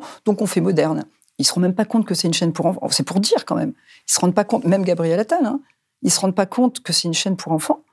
Et que, effectivement, tout ce que je t'ai dit, euh, c'est-à-dire que s'il y a une raison d'être du service public, c'est de garder une chaîne pour enfants. Et d'ailleurs, elle a été maintenue au bout d'un moment. À cause du Covid aussi. Oui, mais ça veut dire qu'il faut les gilets jaunes, il faut le Covid, il faut des événements extérieurs. Euh. Parce que là, on, tu décris, d'ailleurs, c'est forcément la vérité, puisqu'il y, a des, y a des détails et tout, que le type donc, qui décide de supprimer France 4, il s'est même pas renseigné sur ce qu'était France 4. Il pensait que c'était une chaîne pour ados, alors que c'est une, chaîne pour enfants. On en est là, quoi. On en est là parce que, euh, pour revenir à ce qui se passe dans leur tête, moi, je pense que euh, ce sont effectivement des personnes, j'allais dire, intellectuellement intelligentes, très conceptuels, euh, donc qui ont un problème réel de, lien entre le concept et la réalité. Donc, et, et, la deuxième chose, c'est que ils, ne savent, ils sont déconnectés, mais ils ne savent pas qu'ils sont déconnectés. Donc, quand ils, voilà, quand ils énoncent un concept, ils sont convaincus que de toute façon, ils sont plus intelligents que tout le monde. mais ça, ils en sont profondément convaincus. le lien avec la réalité, ils le font pas parce qu'ils ne sont pas équipés pas de, euh, ils n'ont pas ce logiciel de le faire. Donc en fait, ils vont même pas imaginer qu'il y a un problème. Euh, et moi, c'est pour ça que les deux, les deux euh, illustrations que j'essaye de faire, d'utiliser pour, pour qu'on comprenne, c'est que ce soit Alexis Emmanuel Macron ou Édouard Philippe, ce, sont comme des algorithmes. Un algorithme, c'est brillant un algorithme, parce que ça peut, euh, ça peut apprendre une, encyclopédie par cœur. Euh, donc, euh, j'allais dire, en, en, termes de déploiement de prouesse intellectuelle, c'est assez impressionnant. En revanche, s'il n'y a pas de modération humaine sur un algorithme, la plupart du temps, il ne sera pas pertinent parce qu'il va aboutir à soit une solution qui n'est pas très intéressante, soit qui est déconnectée de la réalité. Et eux, ils ont, ils ont ce problème-là. Ils sont déconnectés, donc ils ne peuvent pas produire quelque chose d'intéressant ou, de, ou avoir de l'imagination parce qu'ils sont purement comme une, j'appelle ça comme une matrice. Je l'avais dit euh, quand on s'était, euh, on avait fait la dernière interview, j'avais comparé à Matrix. Mais ce que tu ne parlais pas un programme informatique, il ne peut pas entendre le programme informatique. Mais ce que tu décris, puisque ce sont ce sont pas des programmes informatiques, ce sont quand même des êtres humains, mais tu décris une, une, forme de, de, de, folie, quoi, de folie euh, euh, qui, qui est à la limite forme, de la psychiatrie. Et ça me fait penser d'ailleurs à... J'ai fait un édito euh, en début de semaine et j'ai découvert ce livre de, de Freud qu'il a écrit avec un ambassadeur sur le président américain Wilson, Woodrow Wilson, où, le Freud explique que le type est fou et il décrit la, folie qui va amener d'ailleurs la, Seconde Guerre mondiale, etc. Et donc tu penses, tu penses aussi qu'il y a une forme de, de, folie chez ces deux personnages, euh, euh, Macron et Colère, sans être... Le, le, problème, c'est de, de, mettre de des définir. mots, voilà, de définir euh, cliniquement les choses. Mais, mais pour essayer de le définir, c'est vrai que c'est une caractéristique, j'allais dire ce qui est compliqué, folie, est-ce que c'est une notion psychiatrique? J'en sais rien. Ce qui est sûr, c'est que ils ont une incapacité. Donc ça, c'est une forme euh, c'est très compliqué de mettre les mots parce qu'après c'est ça qui est instrumentalisé et déformé. Euh, on dira Frédéric. En plus, euh, on dit suffisamment de choses. Dans le livre, il y a suffisamment de choses qui servent à l'instrumentalisation. Mais c'est pour dire qu'effectivement, il y a une incapacité. Donc, psychanalytiquement, il y a une incapacité à ressentir les choses et donc à les comprendre. on, avait dit, on avait dit aussi. Alors après, si, parce qu'ils ont une affectivité ou une sensibilité, mais à eux-mêmes. Euh, ils ont du mal avec les compétences sociales. Voilà. C'est-à-dire que pour pouvoir comprendre les situations ou les gens, il faut avoir un minimum de compétences sociales. Et, ces compétences sociales, ils ne les ont pas. Ils n'ont que des compétences intellectuelles. Et donc, et donc ce qui fait qu'ils ne comprennent pas qui, qui n'ont pas de sensibilité à quelque chose qui va leur permettre de transcender. On peut, on peut faire tous les raisonnements intellectuels qu'on veut. À un moment donné, il faut qu'il y ait quelque chose, une forme d'intuition, une forme de sensibilité à l'autre, qui va vous faire prendre les bonnes décisions. Et euh, là, en l'occurrence, ils ont effectivement, ils sont, euh, euh, ils n'ont pas ça. Donc, cliniquement, je suis sûre qu'on pourra le, le, qualifier. Moi, je ne veux pas le qualifier, mais il manque quelque chose. je ne sais plus, quelqu'un avait dit Giscard, c'est un bel insecte, mais il n'a pas d'antenne. Mm. Voilà. Donc, et c'est pour ça qu'ils sont pas capables d'anticiper. Ils sont tout le temps en réaction et ils pensent que c'est très intelligent parce qu'ils n'ont pas la capacité de comprendre que ça ne va pas. Et ils sont repartis pour un, pour un second tour, là, si on les laisse. Euh, enfin, il nous reste peu, peu de jours. Alors, c'est vrai que moi, je, je, ne sais pas pourquoi, parce que c'est pas, c'est pas complètement rationnel, même si euh, maintenant j'arrive à rationaliser plus on approche du premier et du second tour. Mais j'ai toujours eu l'intuition profonde que, euh, et je le dis plusieurs fois, donc je le redis encore aujourd'hui, qu'il y a comme quelqu'un qui, rate quand même la dernière marche. Je, pense que, moi, je lui ai dit à Emmanuel Macron depuis le début, qui faisait un pari, quoi, depuis le début, en tout cas depuis que je suis partie, je, je vais avoir écrit vers euh, décembre 2018, janvier 2019, quand il était omnubilé par euh, euh, les, nationalistes contre progressistes, après il a mis vacciné contre non vacciné, quand il s'est mis à polariser pour pouvoir faire le, score le plus fort au premier tour, en renonçant évidemment à réconcilier et en clivant pour être sûr d'être au second tour et de gagner euh, face à Marine Le Pen. Euh, puisque c'était effectivement ça qui était euh, c'était sa stratégie mm. depuis le début et qu'il a fait de manière puisque enfin il change jamais hein. Quand il nous dit je change, on voit qu'à chaque fois il continue toujours plus vite et plus fort, c'est son mot, hein, à chaque fois plus vite, plus fort. Il dit juste les gens n'ont pas très bien compris, donc je vais trouver un moyen de leur faire comprendre, mais il change pas de stratégie. Et moi je lui avais dit, tu fais une partie de poker avec les Français. Donc c'est vrai que son pari peut le remporter, comme il en a remporté euh, beaucoup, euh, et qui peut se retrouver donc élu. Euh, mais c'est quand reste une partie de poker et c'est hyper grave de faire ça. Quand on dit, par exemple, j'ai entendu des gens dire que au second tour, ceux qui n'iraient pas, par exemple, voter pour Emmanuel Macron si jamais il y a un candidat qui fait peur aux uns et aux autres au second tour, ça sera ça sera de la faute de ceux qui n'ont pas voté pour Emmanuel Macron. Mais moi, je dis et j'assume de dire que c'est Emmanuel Macron qui nous amène à là où on ne veut pas aller. Si, tu reprends, si je reprends ta métaphore du, poker, c'est que c'est un type qui bluffe en permanence. C'est-à-dire qu'il n'a pas exactement, de jeu. Exactement. Il et en fait, en fait, c'est même, j'allais dire, je trouve que c'est pire puisque euh, c'est aussi un des sujets énormes du livre et, qui tient à cœur toi, puisque, à toi, euh, puisque tu le, tu le fais souvent dans tes émissions et avec tes invités. C'est euh, ce, ce, manque d'exemplarité, c'est-à-dire de toute façon, avant Soit, effectivement, euh, euh, les choses font qu'il ne passe pas le second tour, soit il le passe, mais derrière, ça sera terrible, parce que de toute façon, à un moment donné, tout va ressortir. Et en termes d'exemplarité, c'est une catastrophe. Bah, déjà là, ça commence avec McKinsey et son patrimoine. tout ça. Donc, c'est vrai qu'il a cette capacité à passer, passer, passer. Et je pense que c'est ce qu'il perd aussi. Je, à un moment donné, euh, euh, je, je, on va pas obligatoirement le dire, mais euh, quand je fais le parallèle avec The Artist, le film, hmm. et, et, et, par rapport au second film de Michel Azanavicius, je, dis que, voilà, à un moment donné, le, le, comme le dernier but qui est marqué à la fin, à quelques minutes euh, euh, de la fin du match ou qui n'est pas marqué. Il y a ce côté-là quand même, hein, mm. Emmanuel Macron. Le parallèle, c'est parce que Michel, putain, j'arrive pas à dire son nom. Enfin, le réalisateur de The Artist va te proposer un film qui s'appelle The Search mm. et que ce, ce film est raté, quoi. Mm. Et que toi tu refuses de le financer, il y a une engueulade, après il viendra un peu s'excuser, etc. On va, on va un petit peu, en, on va en parler aussi. Mais je voudrais rester sur sur Macron parce que euh, il y a un truc qui, que, où j'ai mal lu ou alors tu parles. Alors ce qu'il faut que les gens comprennent, c'est que tu, vas avoir des, des, échanges quasi permanents avec lui euh, par SMS. Euh, pendant la, tout, tu vas rester pendant euh, un peu plus d'un an euh, député de la République en marche, et, tu, et par loyauté, tu dis chaque fois que tu n'es pas d'accord ou que tu as une idée, tu lui envoies, il te répond, etc.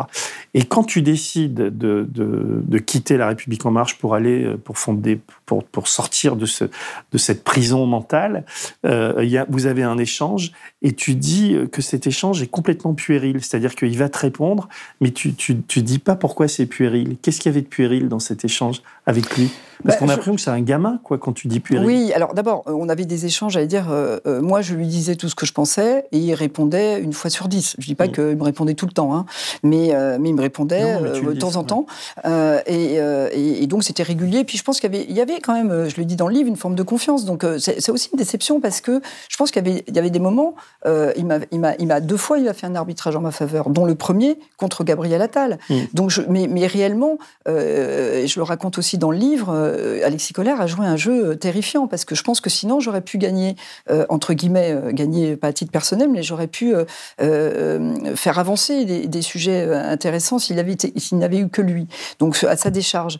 Mais, mais effectivement, quand je dis puéril, parce que je ne l'ai pas écrit parce que on m'a dit aussi que ça pouvait être attaqué en diffamation quand tu quand échangeais. Mais quand je échangeais, pas les mots, mais, mais qu'est-ce qu'il y a de puéril dans, dans, dans, dans cet échange? Parce que à ce moment-là, comme j'avais expliqué que euh, non seulement je quittais. Euh, moi, ce que je voulais, dire que je quittais, mais que je n'arrêtais pas la politique parce que sinon, tout le monde s'en fiche. Euh, dans ces cas-là, elle est partie, on n'en a rien à faire. Donc, à l'époque, moi, j'étais intéressée par Xavier Bertrand parce que je trouvais qu'il avait été élu avec des voix de droite et de gauche.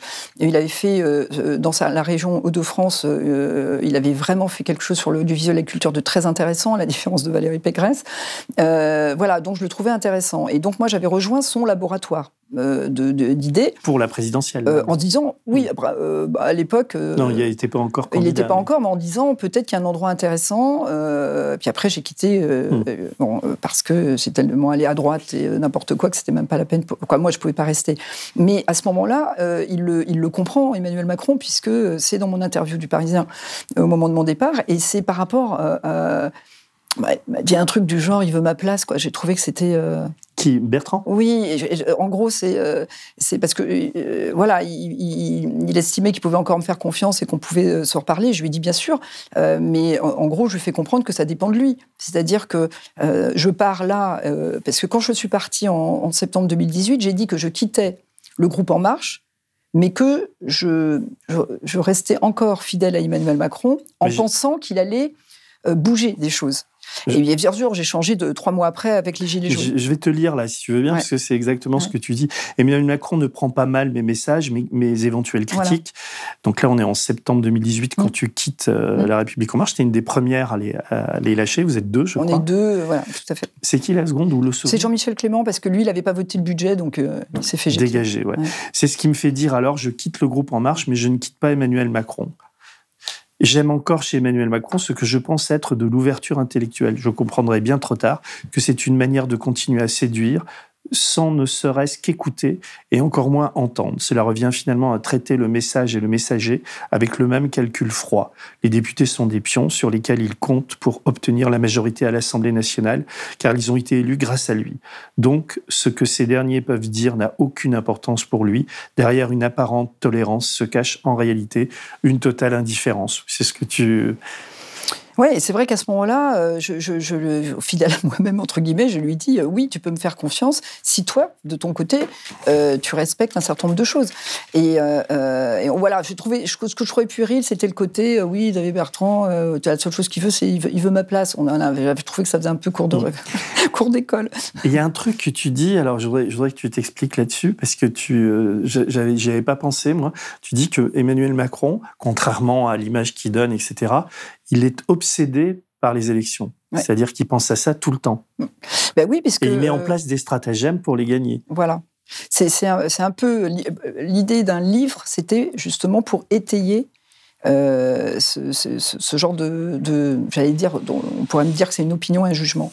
Ce, qui ce que j'ai trouvé important tout au long du livre, c'est de montrer que tout était, l'objectif était électoral et pas sanitaire, par exemple. Sur, euh, donc à chaque fois, on voit bien que son seul objectif, c'est comment je conforte mon noyau, mon socle, pour pouvoir euh, passer le premier tour. Donc avec les gilets jaunes, c'est ce qu'il fait. euh, Oui, euh, mais avec- s'il était obsédé par, par ce- ce- ces, ces- ces élections, etc., pourquoi il va au ski quand il y a les, les mouvements des Gilets jaunes? Pourquoi il, il se comporte si mal? Est-ce que c'est parce qu'il a un profond dédain et qu'il n'a pas compris que c'était une vraie révolte populaire? Ou euh, s'il est obsédé par les élections, c'est pas une, une- Non, parce que euh, d'abord, les deux sont pas compatibles. Il y a une forme d'obsession des élections et une forme d'immaturité. On voit bien quand même, il y a, des, des impul- des impulsivités, des immaturités, Euh, donc et des indifférences. Euh, à ce moment-là, quand il fait ça, ça reste électoral, puisque euh, au début, le mouvement des Gilets jaunes va être populaire. Ensuite, quand il va y avoir effectivement de plus en plus de violence, il y a une partie du mouvement qui ne va plus du tout être populaire.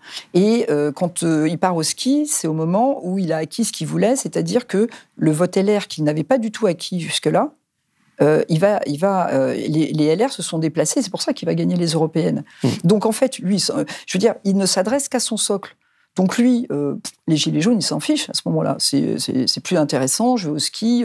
Mais là, ce qui est hyper grave le moment où il va au ski, ce qui m'a vraiment le plus impressionné, c'est que c'est censé être le dernier week-end euh, des Gilets jaunes, puisque lui, il est censé, il est censé juste après euh, annoncer un certain nombre de choses. Donc on sait que ce week-end-là, il est possible qu'il y ait quand même des violences importantes, puisque c'est le dernier acte. Mm. Et lui, il part au ski. Donc ça prouve à quel point il, a, les- il y a les trois choses immaturité, déconnexion, et de toute façon, il sait qu'électoralement, mais alors là, franchement, euh, euh, au contraire, c'est comme vacciné contre non vacciné. Plus il en rajoutait sur les non vaccinés, et plus il savait qu'il faisait, euh, qu'il rendait euh, euh, son socle, quoi, en tout cas, content un certain nombre de gens. Mm. C'est ça qu'il faut comprendre, c'est que c'est pas qu'il il, essaye pas d'avoir de, de- de plaire à tout le monde. Il essaye plus de plaire à tout le monde. À un moment donné, je sais plus à quel moment il a dit, il, et je le dis dans le livre, quand on a perdu, euh, quand, la, quand, est installée, c'est irrémédiable. Mm. Donc ça, il le sait. Donc en gros, après, il cherche plus à, à- à faire plaisir euh, à l'ensemble des Ouais. Français. Donc, dans ton livre, tu fais des, des- des flashbacks et puis ah, tu- on va rentrer dans la partie euh, cinéma. Je voudrais t'en dire quelques mots, mais tu, tu tailles euh, vers la page 130. Le, le- de- tu parles de François Bayrou, puisque tu as été un moment séduite aussi par Voilà. le, personnage. Tu étais à ses côtés. Alors, tu décris un type qui est paresseux, mégalo. Euh, Aujourd'hui, c'est l'actuel commissaire au plan. hein, tu te dis, et le, le mec qui travaille pas. Euh, il est pas loyal, il est servile, et tu, tu racontes, peut-être tu peux le raconter, ce moment où euh, Il est devenu servile. Parce que à cette époque-là, il était, il était, c'était lui qui avait Non, quand même parce dit. qu'il n'a pas cette image-là. Oui, oui. Mais tu, tu, tu racontes que toi, d'ailleurs, c'est au moment où tu produis, je sais plus quel film, tu dois aller à. à- No Man's Land qui a eu l'Oscar du meilleur film étranger au, au même moment. ouais. Ouais, puisque tu es à Orange, et puis tu. Non, non, vas- là, là, je suis productrice indépendante. Oui, c'est ça, c'est Noé. C'est Ouais, Noé moment. Productions. ouais. Euh, on en parlera après. Et donc là, toi, tu bosses pour Bayrou, tu fais son clip de campagne Ouais. et tout, tu prépares un, un gros rapport pour lui expliquer, parce qu'il il, qu'il- il pas très au fait de ce que sont les droits d'auteur, de comment sont payés les réalisateurs, etc. Et, et exténué, tu lui amènes tout ça, et lui, lui t'envoie un peu balader. Et puis, il y a ce moment, un grand moment de solitude, où il doit parler devant des professionnels. Et la première question qu'on lui pose, c'est euh, est-ce que vous êtes favorable aux, aux droits d'auteur ou au copyright quoi?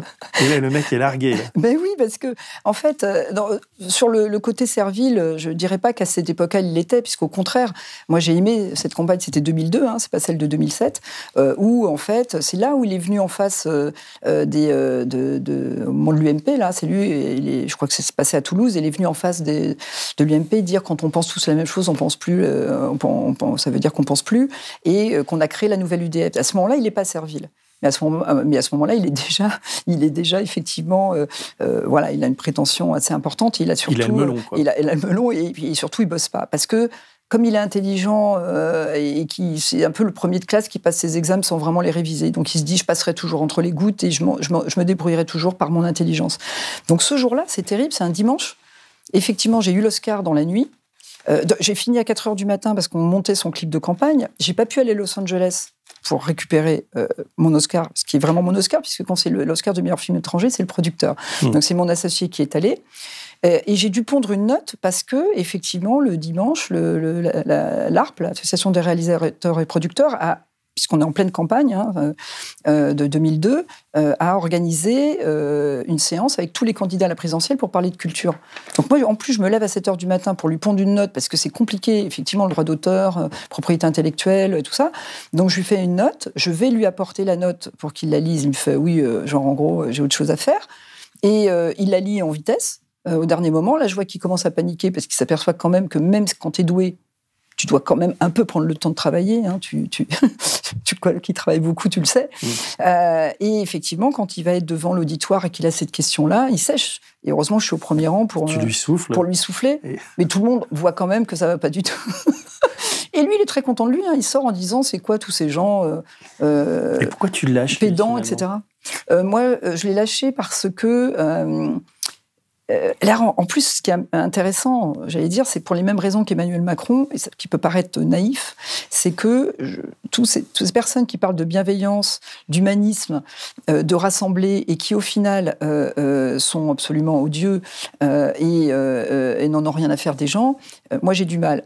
on peut critiquer d'autres responsables politiques pour lesquels je ne vote pas, mais on voit qu'ils y sont, ils cachent pas. Tandis que là, c'est des vrais imposteurs. Mmh. Parce qu'ils donnent le sentiment d'être autre chose. Et derrière, c'est le cynisme et l'indifférence. Et donc, ça s'est accumulé comme ça aussi avec François Bayrou, euh, pour les mêmes raisons, euh, plus euh, le fait que il a, il, était effectivement pas un défenseur du tout de la propriété intellectuelle. Quand mmh. on est productrice, c'est compliqué. Et, donc, toi, pendant, pendant quoi, 15, 15 années, tu vas être productrice. Et il y a, y a un, drame un peu quand même, c'est la fin de, Noé, ta, mmh. maison, ta maison de production, où là, d'ailleurs, c'est des pages qui sont très touchantes parce que tu euh, tu, vas te heurter euh, un monde d'hommes. tu tailles des croupières. D'ailleurs, un type que j'aime énormément, moi, c'est Alain de Grève. J'aime beaucoup Alain, mais ou Alain, je pas, trop. Pas tellement Alain, mais c'est plus, plus Lescure et Oliven. parce qu'Alain, j'ai quand même sauvé euh, quand même dans le livre. Parce que non, mais parce que tu t'affrontes à Canal pour l'histoire des droits télé, de la chronologie des médias, etc. Enfin, ce serait compliqué de rentrer dans les détails, mais mais tu vas à chaque fois te, te, te, battre un peu pour le service public et puis pour les pour les réalisateurs, etc. Et puis tu t'affrontes à ces types qui te traitent très très mal quand même. Bah, en fait, c'est vrai que comme j'étais président des syndicats à l'époque, du fameux BLIC qui était mm. l'organisme qui réunissait tous les syndicats du cinéma, quand TPS est arrivé, il fallait passer. Il y avait, il y a eu la guerre entre Canal et TPS. Mm. Euh, et, et, c'est vrai que je, ne dis pas trop de mal. J'aime beaucoup Alain de Greff et c'est lui qui, qui, a fait l'esprit Canal. Mais euh, c'est juste parce qu'il a dit qu'il allait lâcher, parce qu'il dit qu'il lâche, il lâche, comme j'ai fait Doberman, qu'il allait lâcher. tu avais produit Doberman. il y a le personnage de Christiani. Comment Exactement. J'ai vu Doberman, je me souviens de ça. Il dit on va, on va te faire, on va te faire. Voilà. Mais de la part d'Alain, il y avait quand même une, forme de jeu et mm. d'humour. Le pire, c'est vraiment Pierre Lescure, effectivement, qui s'est euh, extrêmement mal conduit euh, euh, à ce, moment-là. Et, effectivement, j'ai dû me battre pour, entre guillemets, pour, pour, pour protéger des combats d'intérêt général. Et quand à l'époque, on se met contre Canal, alors qu'en plus, moi, j'avais des accords avec eux. Hein. Si j'avais voulu euh, garder, euh, j'allais dire, mes petits intérêts personnels, il n'y avait pas de problème. Euh, j'avais cet accord avec Studio Canal qui me permettait de développer des films. Mais là, je me suis mis effectivement contre eux. À l'époque, le poids moral et le poids financier de Canal faisaient que, après, vous ne pouvez plus travailler. Tu, racontes une scène très bien décrite d'ailleurs à Cannes où tu as une copine qui te qui t'emmène à un, dîner où tu te retrouves à côté de, Denis Oliven, quoi, qui, est, qui est quand même un homme important et qui est, il est bah, à l'époque, il, à l'époque, il vient de prendre la direction générale de Canal. Ouais. Et alors, il ne sait pas qui tu es, et quand il découvre ton nom, il, se conduit comme un, cuistre, quoi. Et toi, bah, tu te caches de table, quoi. La phrase, elle est énorme. D'abord, ce qui était le plus, le plus drôle, c'est ne sachant pas qui je suis, il me propose de m'asseoir sur, euh, à moitié sur sa chaise. Hum. Donc tout le monde regardait. Pas sur ses genoux, quand même. Non, non, pas sur ses genoux. Mais, mais euh, je suis avec une, une, amie, effectivement, elle, elle, donc il n'y a plus qu'une chaise, elle la prend, et lui, il me dit, bon, ben voilà, il me donne une partie de sa chaise, et tout le monde regarde en se disant, il, y a quelque chose qu'on n'a pas compris. Qu'est-ce qui se passe? Et euh, il me demande comment je m'appelle. Et là, quand il entend mon nom, puisqu'il vient prendre la direction générale, il me regarde et il me dit cette phrase hallucinante euh, Vous savez, dans la vie, il y a les petits et les gros. Vous vous prenez pour qui? Pour Gaumont. Et les petits, nous, on les écrase. Mmh. Mais c'est vrai que c'est dit là, parce que c'est comme ça, mais à l'époque, c'est violent. C'est violent et c'est exactement ce qu'ils ont fait. Donc, euh, comme il venait de dire juste sur les marches, juste avant, Manuel Mouns euh, Je peux rien pour toi, alors que... Qui Emmanuel Mood? Manuel Mood, c'était le producteur notamment de La Vérité si je mens. Ah oui. Euh, lui, euh, c'était un copain de promo de Denis Oliven il- et, et Studio Canal lui faisait un procès parce qu'il avait aussi fait des, signé des films avec TPS. Donc il lui faisait un procès à l'époque de autour de 3 millions de francs, mais ce qui est énorme pour un producteur indépendant. Et donc il demandait à- sur les marches, il demande à Denis Oliven de l'aider l'autre lui répond euh, Ouais. Ils ont décidé de te tuer, euh, je ne peux rien pour toi.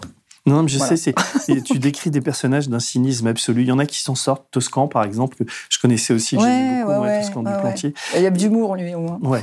Et, et tu sauves un peu d'ailleurs, parce que tu vas au, au- euh, euh, comment Didier Lombard à, à Orange, donc il y a ce. Moi, j'ai suivi avec attention le, le- le procès de France Télécom, et en même temps, tu, c'est un homme qui, euh, qui, qui a été loyal avec toi, quoi. Et tu, tu... Bah, moi, je, Didier Lombard, euh, d'ailleurs, il est en, en- en appel, là, euh, juste en ce moment. Euh, j'ai voulu euh, montrer euh, qu'il était aussi euh, victime de, de Stéphane Richard et de la stratégie qu'a mis Stéphane Richard pour prendre le pouvoir plus vite à Orange. Euh, et euh, bien sûr qu'on sait tous, je sais, c'est un su- comme c'est un sujet difficile, c'est compliqué d'en parler, mais, mais il y avait effectivement des suicides, comme on le sait à Orange, mais euh, ils ont été, euh, ils ont été euh, mis en avant, même s'il y en avait moins que dans d'autres administrations, ils ont été mis en avant pour la circonstance. Et euh, d'ailleurs, Mediapart a montré, après euh, le départ de Didier Lombard et Stéphane Richard qui étaient là, qu'ils avaient aussi continué, voire augmenté derrière. Donc c'est l'opportunité de faire sortir des choses à un moment. Euh, et puis euh, le fait de ne pas montrer les choses qui continuent à exister à un autre moment. Et moi, Didier Lombard, c'est la seule personne dans ma vie hein, de professionnel euh, euh, euh, où j'ai trouvé que c'était quelqu'un à la fois qui était visionnaire et qui respectait l'indépendance. Moi, la plupart du temps, on est venu me chercher en estimant que je représentais quelque chose et euh, une image. euh, et ensuite, on m'a demandé une fois que j'étais euh, avec euh, ces personnes, que ce soit politiquement ou professionnellement, de ne plus être moi-même. Euh, euh, Didier Lombard, c'est la seule personne qui est venue me chercher pour ce que j'étais et qui ensuite m'a protégée. Donc il était à France Télécom et il voulait que France Télécom produise des contenus. Voilà, exactement. Et donc Et toi, tu étais là pour artistiquement, ça. voilà, artistiquement, il a protégé. Il m'avait dit, en gros, euh, bon, si ça, si ça se passe pas bien, que vous faites des résultats qui vont pas du tout, euh, voilà, euh, Ah. je, vous, cou- je, je vous verrai. Mais il m'a laissé la liberté a priori. Ce qu'il faut dire, c'est que tu as créé Noé, tu es au fond du trou, tu es en faillite. À, à- à l'âge que tu as, donc à l'époque, tu es obligé d'aller demander de l'argent à tes parents, avec qui les Mm. rapports sont quand même pas terribles. Ouais, C'est d'ailleurs assez touchant ça. Et puis là, il y a une sorte de petit miracle, c'est que alors que tu que vraiment on donne pas cher de ta peau, c'est France Télécom vient te chercher et te propose un job en or quoi. C'est-à-dire et là tu vas avoir une 10 ou 12 ans merveilleuses où tu Alors, vas euh, en fait, Enfin, tu vas le fabriquer ce, Oui, ce- je vais le fabriquer parce qu'en fait, ils viennent me chercher en se disant, bah, de toute façon, euh, Frédéric, euh, ils, ils regardent mes expériences qui sont à la fois, effectivement, la production sur le terrain, présidence de syndicat. J'avais travaillé pour des partis sur, les sujets, sur ces sujets-là. Et surtout, j'étais indépendante par rapport à Canal. Hmm. Et eux, ils savaient que s'ils voulaient se développer dans les contenus, il fallait pas que Canal soit au courant. Or, à l'époque, chaque fois que vous faire quelque chose, tout de suite, c'était répété à Canal. Euh, donc, euh, du fait de ces expériences, euh, ils sont venus me chercher en me disant est-ce que tu es d'accord pour réfléchir? Et, donc moi j'ai proposé une stratégie, mais cette stratégie c'est vrai que moi je m'étais dit ça va. C'est compliqué quand même de, de la prendre, de, de la, de la mettre euh, à exécution. Et lui a tout de suite dit Banco, euh, il y a cru tout de suite. ouais. Alors j'ai découvert en te lisant, parce que moi j'ai un film que j'adore, c'est Tombouctou, le film produit par, par Sylvie Piala. Et euh, donc c'est toi qui, qui a permis la, la naissance de, ce film. Et donc elle, elle va te re- remercier, enfin tu as, financé ce film. Et, et, et pourquoi on, retire, est-ce que tu peux résumer, parce que ce serait long, mais pourquoi on retire ton nom du générique? Je pense quand même que je vais te raconter quelque chose qui va peut-être te faire plaisir avant, que je n'ai pas raconté dans le livre. Parce que la vraie histoire de Timbuktu, c'est quoi? La vraie histoire, c'est que euh, moi, j'ai euh, coproduit euh, avant un film, je, je le dis, je l'assume, le seul film que je regrette d'avoir coproduit aujourd'hui. qui est le film de Bernard-Henri Lévy, qui s'appelle... c'est pour ça, non mais tu vas voir. Mais j'assume, Oui, non, mais- de- j'assume de l'avoir fait, et j'assume aujourd'hui de dire que c'est le seul film que je regrette d'avoir fait, qui s'appelle Timbuktu, euh, euh, qui s'appelle pardon euh, Le Serment de Tobruk, Ah oui. euh, qui est oui, euh, euh, qui est le, qui est comment dire, le film sur la guerre en Libye. Mm. Moi, à l'époque, euh, je, je fais par- plutôt partie de ceux qui pensent que l'ingérence est nécessaire, mais je ne sais pas, en fait, toute l'histoire d'après, c'est-à-dire que le, le, euh, que le mandat le de l'ONU, le mandat de l'ONU va être outrepassé, que bon, bref, euh, je veux dire, moi, je ne vois que la partie au départ, j'allais dire un peu euh, idéaliste, je ne vois Vraiment. pas derrière, derrière tout ce qui se passe. Donc, je dis OK à ça. Euh, après, je me rends compte qu'il y a des choses qui vont pas du tout. Euh, et donc, je me dis, c'est pas possible de rien faire sur le Mali, puisque en fait c'est ce qu'on a fait en Libye qui, évidemment, comme conséquence, un certain nombre de choses comme on le voit aujourd'hui partout ailleurs. Et donc je dis à Bernard-Henri Lévy, on peut pas être tout le temps euh, faire des choses sur les guerres. Euh, à un moment donné, c'est quand même bien euh, de aussi s'occuper, soit d'essayer de, les éviter, soit de, réparer un peu derrière et de s'occuper de la suite. Et je lui dis, il faut absolument qu'on fasse quelque chose sur le Mali. Il me dit oui. Et puis, je vois que ça l'intéresse pas trop. Et puis, au bout de six mois, j'insiste, j'insiste. Et là, il me dit, écoutez, euh, genre en gros, moi ça m'intéresse pas trop. Euh, si vous voulez faire un truc, moi, euh, voilà. Et mais il me dit, je vais vous présenter quelqu'un, Abderrahman Sissako. Donc je rencontre le réalisateur Abderrahman Sissako, qui à ce moment-là a un projet qui est chez le producteur de Bernard-Henri Lévy, François Margolin, qui est un film qui se passe vraiment au Mali pendant la guerre. Et puis, euh, il me parle de ça, euh, et je lui dis euh, Bon, j'ai pas très envie, je vous cache pas, de travailler avec le producteur de, de Bernard-Henri Lévy pour plein de raisons. je lui fais savoir, mais bon, il me dit Ce qui est normal, il était en train de faire ça. Il avait déjà des images qui étaient tournées. Et il revient un mois après. Et, il me dit Ça se passe pas du tout bien avec ce producteur. Est-ce que, est -ce que vous pouvez reprendre le projet? Je lui dis Non, non, je vais pas reprendre le projet ça va créer plein de problèmes juridiques. J'ai pas envie de rentrer là-dedans. Et je dis à Abderrahman, Sissako, euh, est-ce que vous pouvez pas, euh, est-ce que vous n'avez pas autre chose, une autre histoire? Il me dit, euh, je lui dis, il vaudrait mieux faire ça. On laisse, c'est pas grave. Et puis vous avez créé. Et là, il revient un mois après avec un scénario merveilleux qui s'appelle alors Le chagrin des oiseaux, qui deviendra Timbuktu, qui mmh. s'appelle Le chagrin des oiseaux. Et je lui dis, ah, c'est magnifique. Et je lui dis, maintenant, il faut chercher un producteur. Donc c'est moi qui va voir Sylvie. Qui va voir Sylvie parce qu'elle arrêtait pas. On était euh, Orange Studio était rue du Cherche Midi, elle était à côté, elle me disait toujours ah, tu travailles jamais avec moi. Mm. Et donc à un moment je lui dis écoute voilà. Et d'ailleurs à ce moment-là, euh, euh, Abderrahman Sissako a un autre producteur. Hein. donc c'est moi qui lui propose de plutôt faire le film avec Sylvie. Donc bah, c'est pour ça que je dis, c'est pour mm. ça que je, parce que moi je pouvais pas être productrice, je pouvais être que coproductrice, j'avais pas le, droit. Le film de Margolin va se faire d'ailleurs, le, le, documentaire là, un peu bizarre qu'il a fait après sur sur Timbuktu. Oui. Mais bon, et donc, et donc c'est comme ça. Et pourquoi? Alors euh, Donc effectivement, euh, je, je et on a ton nom effacé du générique, c'était ça la première. Ah ben oui, parce que en fait, ce qui s'est passé, c'est à l'époque, j'avais aussi coproduit. Euh, euh, moi, en fait, je me fais éjecter hein, d'Orange en, février 2014 par Stéphane Richard, bon, pour X raisons hyper douloureux, qui sont à la fois racontées dans le livre et pas racontées puisque tout ne peut pas être raconté. Et, et, et, donc, je pars en février 2014 et en mai 2014, Festival de Cannes. Il y a six, j'ai deux ce que j'ai coproduit avec Orange, hein, euh, mm. mais euh, de, mes décisions euh, artistiques et autres, il y aura six films quand même en sélection à Cannes, mm. dont quatre dans la sélection française. Mm. C'est quand même pas. Et donc, Xavier Couture dit à Stéphane Richard, c'est pas possible qu'on ait le nom de Frédéric Dumas partout sur ses films. Mm. Parce qu'il s'en est rendu compte. J'avais coproduit à l'époque euh, le film sur Hélène Halimi, qui me tenait très à cœur. Mm. Euh, et, euh, et Alexandre Arcadi m'avait dit que quand Xavier Couture avait vu mon nom sur le, sur le générique, s'était dit Ah, mais en fait, on l'a viré, mais on va voir, on va la voir.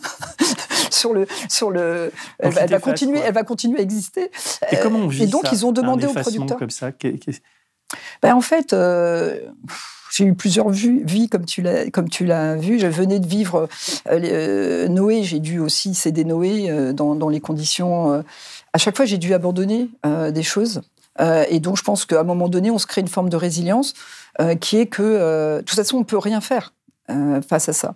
Donc, en plus, beaucoup de producteurs, pour des bonnes raisons, ont été obligés de le faire parce qu'on leur faisait des chantages. Mm. Euh, d'autres ont devancé, c'est comme en politique, hein, on fait des choses encore pires. Euh, mais, euh, mais voilà, on est obligé d'accepter ce qui arrive et, de, voilà, et de se déplacer sur l'échiquier. Parce que ce que j'ai appris quand même, c'est qu'à un moment donné, vous êtes à un endroit et les gens vous voient à cet endroit-là et vous êtes une cible. Donc il faut à un moment donné, se mettre à un autre endroit et ils restent tous là. Pendant ce temps-là, vous faites autre chose. Hmm. Et vous, euh, Je voudrais encore, euh, avant de. Parce qu'après, tu vas très générer chez Valérie Pécresse, mais avant d'arriver à, Valérie Pécresse, il y a une anecdote que j'ai découvert en lisant ton livre, qui arrive bien plus tard, puisque tu, tu coproduit The Artist, le, film, de, enfin, le, qui est produit par Thomas Langman, mais tu es, derrière. Et là, ça se passe pas très bien. Enfin, c'est Weinstein qui, qui, euh, qui sauve le film, enfin, qui, qui, lui fait avoir cette, cette, euh, cette, l'impact qu'il va avoir.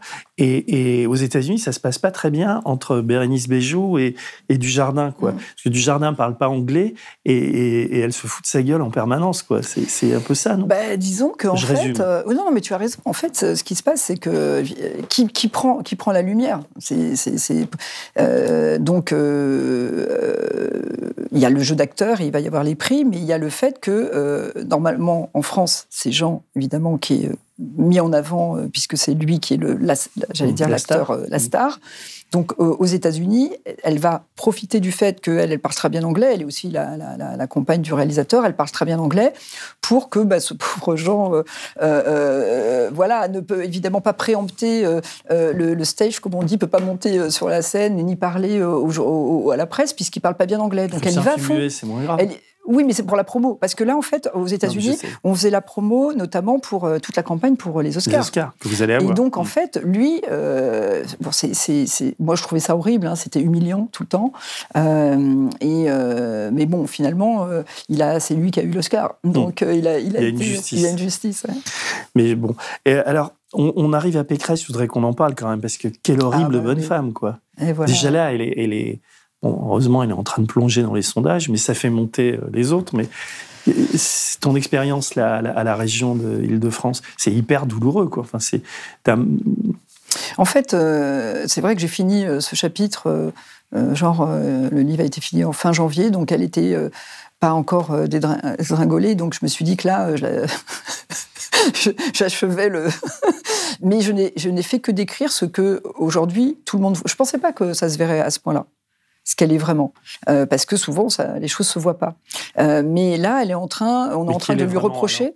Euh, d'abord, c'est bah, quelqu'un, euh, c'est quelqu'un d'extrêmement brutal euh, qui fait confiance à personne et qui effectivement est très scolaire parce que, mais finalement, Emmanuel Macron a repris exactement les mêmes. Oui. Tu fais un parallèle entre les deux. Je fais un parallèle entre les deux. Alors, il y avait une phrase que j'avais écrite que j'ai enlevée dans le livre, mais peut-être que je peux la dire là parce que je me suis dit déjà, si je dis ça, on va reprendre que cette phrase-là. Bon, j'ai vu que la presse reprenait quand même de toute façon des phrases un peu. J'avais mis euh, puisque je dis que ce sont euh, les deux faces d'une même pièce puisqu'ils ont la même politique. Euh, c'est dans le livre, ça? Ouais, c'est voilà, ils ont la même politique dogmatique qui est les économies, les rabots budgétaires, les fusions, parce que quand on fusionne les choses, soi-disant, c'est mieux, et et on numérise tout comme ça, voilà, et c'est appliqué de manière presque robotique. et je dis que la différence, c'est que donc ils sont tous les deux assez brutaux et euh, et je dis que la différence c'est qu'elle est scolaire, ce que j'ai enlevé du livre, qu'elle est scolaire et non et pas charismatique et que lui est séducteur et, et, empreint d'une grande duplicité. Donc, mais, mais en revanche, c'est parce que lui, il habille cette même politique par effectivement sa capacité, euh, son énorme capacité euh, d'élocution de, de, de, et, de communication et de manipulation. D'ailleurs, il lui a lui-même avoué qu'il utilisait le nudge, la technique du nudge, comme chacun sait, est euh, l'utilisation des, des, biais cognitifs des comportements des gens. Donc lui, il est, là-dedans. Euh, et, donc Valérie Pécresse et lui font exactement la même chose. Euh, elle, elle moi j'ai rejoint Emmanuel Macron parce que je, fuyais Valérie Pécresse, qui, dès le début à la région, a démarré en disant, on a fait une campagne où on expliquait qu'on allait augmenter de 20% le budget culture, et puis on arrive en janvier, on nous présente un budget culture à moins 30.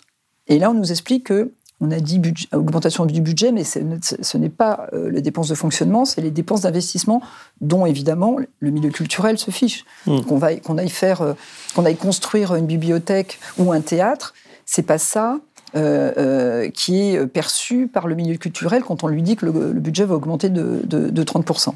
Et elle, elle va couper 30%, mais de manière Là, complètement... tu vas souffrir quand bah, le, comité de l'âge, mmh. bon, le comité de l'âge l'utilise pour les normes. Mais tu en peux expliquer ce que c'est? Parce que dans la campagne, Valérie Pécresse a dit, et elle le répète, qu'elle ferait un comité de la hache pour euh, supprimer toutes les normes bureaucratiques.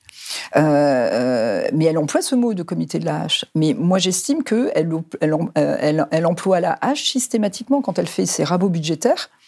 Elle coupe 30% sur tout sans aller regarder où ça atterrit. Et le pire, c'est qu'elle l'a fait en fin d'année 2016. Donc, c'est-à-dire que beaucoup d'associations ou de ou d'institutions se sont retrouvées à la fin de l'année avec, on leur annonçait la suppression de leurs subventions alors qu'ils étaient convaincus qu'ils allaient, euh, comment, l'obtenir. Comment tu as vécu le, vote à droite là? Parce que quand on te lit, on voit à quel point elle est, elle est violente, incompétente, mauvaise gestionnaire. Enfin, et c'est un fake total. Enfin, quand on te lit, hein, je, résume. Mais quand même, elle, réussit à, gagner, euh, à gagner l'élection à droite. Elle bat, elle bat Bertrand, elle bat, enfin, elle bat tous les autres. Bah, D'abord. Euh, c'est une élection déjà, c'était une primaire fermée. Euh, donc il n'y avait que les électeurs LR euh, hmm. euh, qui votaient. donc ça réduisait quand même les chances de Xavier Bertrand, par exemple, de manière importante. Et ensuite, après, j'en sais rien, on a parlé de, d'un certain nombre de, de, manipulations, de manipulations aussi. Des urnes ah non, pas des urnes. Après, je, je, y a, ce qui a été mis en avant, c'est des associations qui, voilà, il y a des gens qui sont occupés d'aller récupérer des voix d'un certain nombre de personnes. Voilà. Euh, donc, on a vu que, sincèrement, tous les scrutins, moi j'ai vu que tous les scrutins de partis politiques, on l'a vu aussi pour le PS, voilà, ils sont sujets à caution. Donc, euh, elle gagne, elle gagne, elle gagne sur, euh, comment on dire, sur des ambiguïtés. C'est-à-dire qu'elle a bien aussi gagné la région Île-de-France. Tant que ça se voit pas, ce qui moi ce qui m'impressionne en politique, c'est tant que ça se voit pas, ça se voit pas. Mm. Et, puis tout d'un coup, et tout d'un coup, quand ça se voit, ça s'effondre. Mm. Et moi, je pense que ça, sera ça passera la même chose pour Emmanuel Macron, sauf que comme il est beaucoup plus doué, avant que ça s'effondre, avant que ça se voit. Là, justement, je voudrais qu'on vienne, parce que là, je sais pas, ça doit faire bientôt, je sais pas de temps on parle, mais on peut continuer jusqu'au bout de la nuit, mais à un moment donné, il faut être raisonnable. Et je, voudrais, euh, euh, tu dis un moment euh, que, que, que, pour Macron, tout est interchangeable, sauf sa propre personne. On pourrait dire la même chose d'ailleurs de colère. Et, d'ailleurs, un mot, un mot là-dessus, sur ce couple-là. Qu'est-ce, c'est quoi leur, c'est de l'amitié? C'est parce que comme tu les, les décris comme des mécaniques froides, comment et pourquoi ils se sont retrouvés aussi bien tous les deux? Et est-ce que ça va perdurer, cette histoire euh, colère-Macron, selon toi qu'il est? Bon, bah, D'abord parce qu'ils euh, fonctionnent totalement pareil. Donc, euh, ils fonctionnent pareil, ils ont des différences. Hein. effectivement, Alexis Colère est plus quelqu'un de l'ombre. Qui prend plus de plaisir à avoir un pouvoir caché, alors qu'Emmanuel Macron a plus besoin d'être devant. Donc en fait, ils sont complémentaires, même si Emmanuel Macron a dit qu'il était par exemple plus intelligent que lui. Donc on, est tout le temps dans cette espèce d'intelligence intellectuelle dont ils se rendent pas compte qu'elle aboutit pas obligatoirement à des, à des solutions pertinentes. Et moi, je pense que ce couple, bien sûr, perdurera. Alors d'abord, je sais que tu poses aussi souvent la question à, tes invités. Je pense que euh, euh, il y a un moment donné, les gens sont un peu tenus et, ils sachent, euh, il y a un certain nombre de choses qui sont. Quand on est, quand on est, il y a toujours un petit cercle rapproché qui, qui sait tout de tout. Bon, donc c'est déjà plus compliqué. Euh, quand je dis qu'Emmanuel Macron euh, s'occupe que de lui, c'est je lui et de, de, quatre ou cinq personnes. Il y, a, un petit socle comme ça qui, euh, qui partage tous les, secrets de, fabrication, donc déjà qui est lié tenu par ça.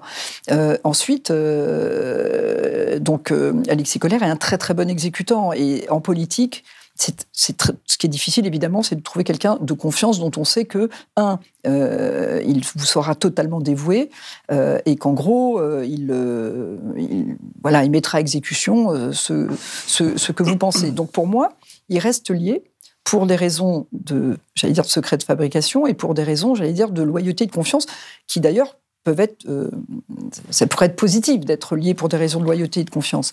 Mais, euh, mais ce qui va se passer, et d'ailleurs, euh, on a dit que Emmanuel, on a dit que Alexis Collère était un peu la tour de contrôle même de la campagne. Mmh Donc moi, je pense que le couple ne peut, ne se désagrégera pas. c'est pas Emmanuel Macron qui l'en c'est si les affaires remontent. Et là, il y, a McKinsey qui est en train de remonter. McKinsey, euh, et donc... Et le patrimoine, surtout. Voilà, de côté Emmanuel Macron, mais surtout les affaires euh, aussi concernant Alexis Colère. Euh, il n'y a que ça. Qui, On a beaucoup Il n'y a que ça mmh. qui, il y a les films fera que, qui séparera le couple. Mmh. c'est que ça. Sinon, ils sont liés. Par les affaires et des intérêts d'argent aussi. Par, par, en tout cas, les, leurs secrets. Leurs leur secrets, voilà. Tu, je voudrais qu'on finisse. Le, enfin, en fait, tu, euh, tu, continues à avoir des échanges épistolaires avec Macron malgré ton, ton, ton départ. Et il y a un moment où tu, tu, tu lui écris d'une manière très pressante. C'est quand tu commences à comprendre un peu avant tout le monde l'épidémie de, de, de, Covid au moment des élections. Et tu veux le convaincre de, de retarder ces élections. Et lui, en, en te lisant, on se dit qu'à dessein, par pur calcul, il va envoyer finalement euh, euh, à la mort, le mot est fort, mais quand même, il y a un peu de ça, quoi, en maintenant les élections à ce moment-là, en sachant, en étant très informé, puisqu'il y a des professeurs qui te parlent et, tout à toi, donc à lui, que l'épidémie va être va, va s'envoler, que les députés vont, il y en a beaucoup qui vont s'attraper le Covid et tout, il le fait quand même. Euh, pourquoi Comment tu analyses ça avec, avec le, recul? Oui, alors justement, j'ai pris le temps de, l'analyser cliniquement pour pour qu'on ne me fasse pas le reproche de lui faire euh, des reproches qui ne soient pas fondés.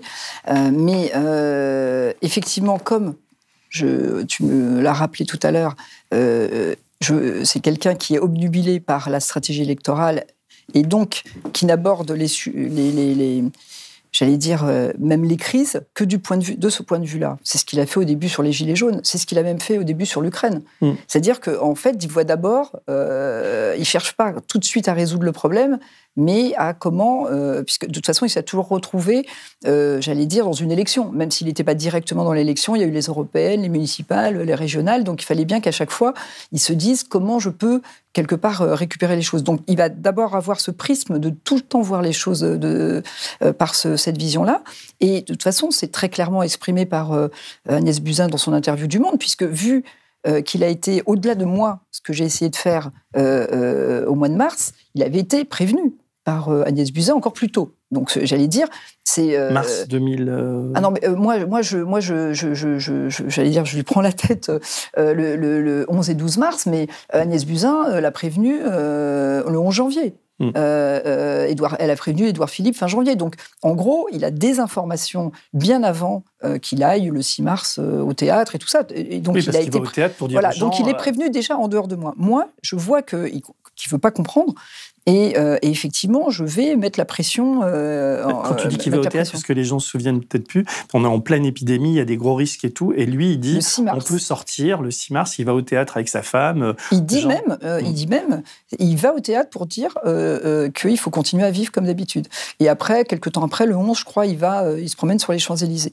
Et, et, quand on sait que le confinement aura lieu le, 16 mars, c'était quand même absolument. Et qu'on reproche aux gens de de pas comprendre, c'est quand même des injonctions assez contradictoires. Et pourquoi, euh, quand tu as fait, euh, tu as évoqué le fait qu'on envoyait les gens comme ça, euh, non seulement voter, mais dépouiller c'est surtout ça, hein, puisque mm. comme on sait qu'il y avait des problèmes quand les, dans les endroits fermés, dépouillés, soirée électorale, malheureusement Patrick Devedjian, c'est à ce moment-là hein, qu'il a attrapé le Covid, par exemple. Donc on a quand même, tout en disant, Edouard Philippe, il n'y a pas de problème, on peut aller voter, etc., et tout en supprimant le second tour deux jours après. Hein. Donc c'est quelqu'un qui n'a pas voulu entendre, alors qu'il avait des informations, moi, j'ai pourquoi j'ai fait j'ai fait ça? Je lui faisais remonter les informations de terrain de manière euh, forte, c'est je voulais être sûr qu'il ne puisse pas dire qu'il ne savait pas. Parce que c'est trop facile de dire. Euh, Mais le sachant, ça veut dire qu'il n'y croit pas ou il, est, il, pousse le cynisme jusqu'au bout en se disant c'est pas grave s'il y a des gens qui crèvent, c'est pour c'est perte et profit quoi. Non, parce que je pense que pour revenir à ce que je disais tout à l'heure, je pense que tant que les choses, euh, comme il est très conceptuel et intellectuel, la réalité ne l'impacte que lorsqu'elle vient vraiment l'impacter directement. Donc à ce moment-là, euh, je pense qu'il ne conçoit pas, euh, comme, comme, comme, comme s'il n'a pas envie de cette réalité-là, ça l'arrange de ne pas la concevoir. Il n'est pas en train de se dire, il n'est pas en train de se dire, il n'est pas en train de se dire, et d'ailleurs, je, ne suis pas dans sa tête, si je fais de l'interprétation, mais pour moi, il n'est pas en train de se dire, oui, euh, les gens vont mourir, c'est pas grave. Non, il est en train de ne pas comprendre, et, de, c'est, ça que j'essaye de dire, à quel point on ne peut pas. Quand on dit il n'écoute pas, ou c'est ses conseillers euh, qui sont des mauvais conseillers, non, il ne peut pas entendre. Il n'entend que lorsqu'il est impacté directement. Euh, euh, je mets aussi dans mon livre cette phrase quand il est dans le grand débat et qui dit J'ai compris qu'il y avait des femmes célibataires qui pouvaient avoir des problèmes quand elles ont leurs enfants. Il dit pas je vais, j'avais compris ce problème et je vais le traiter encore mieux. Il dit j'ai le grand débat m'a permis de comprendre. Donc cette personne comprend donc incapable d'anticiper, incapable même de comprendre au temps T, il faut, il y a même carrément un retard à l'allumage, il faut réellement qu'il y ait un drame pour que tout d'un coup, il y ait quelque chose qui lui permette de comprendre. Bah, le drame, ce serait qu'il soit réélu, quoi. Et j'espère qu'on va lui envoyer l'entretien qu'on vient de faire et que les gens vont le regarder parce que c'est ce que tu dis et, n'est motivé par aucune haine, aucun militantisme particulier. C'est simplement une sorte de, de, tu les as bien connus, tu les connais bien, et c'est une sorte de, de, de de devoir, enfin que tu. C'est pour ça aussi que tu écris le bouquin, quoi. Bah, le titre, on m'a tellement dit euh, le titre. Pourquoi je l'ai choisi comme ça On m'a tellement dit, Frédéric, tu peux pas dire ça. Frédéric, si tu dis ça, ça fait monter le Front National. Frédéric, si tu dis ça, machin. Et moi, j'ai dit, j'en ai marre qu'on me dise ça. Euh, si, euh, je, je, comme on se l'est dit en début d'entretien, si on ne peut pas dire les choses, c'est que ces choses sont pas bien. Donc, ce qu'il faut, c'est que ces choses qui ne sont pas bien, qui sont désagréables, cessent. Et pour qu'elles cessent, il faut effectivement mettre la lumière dessus. Parce que sinon, elles ne pourraient pas, elles peuvent pas disparaître. C'est l'impunité à chaque fois. Donc euh, moi, j'estime que mon devoir, c'est de le dire. Et quand on me dit que ça peut faire monter euh, les extrêmes, je dis non. C'est faire ces choses-là qui font monter les extrêmes, surtout que en les faisant, on ne résout aucun problème. Euh, euh, et, ce que j'essaye de dire à la fin, puisque j'essaie de montrer, de faire des propositions, euh, parce que je me suis dit, je vais pas non plus faire que ça et dire, je ne sais pas ce qu'il faut faire. J'ai essayé de réfléchir à des leviers et à me dire que la priorité, c'était déjà l'exemplarité, parce que si on n'est pas hein. exemplaire, hmm on peut absolument rien, on peut pas parler au français si on l'est pas.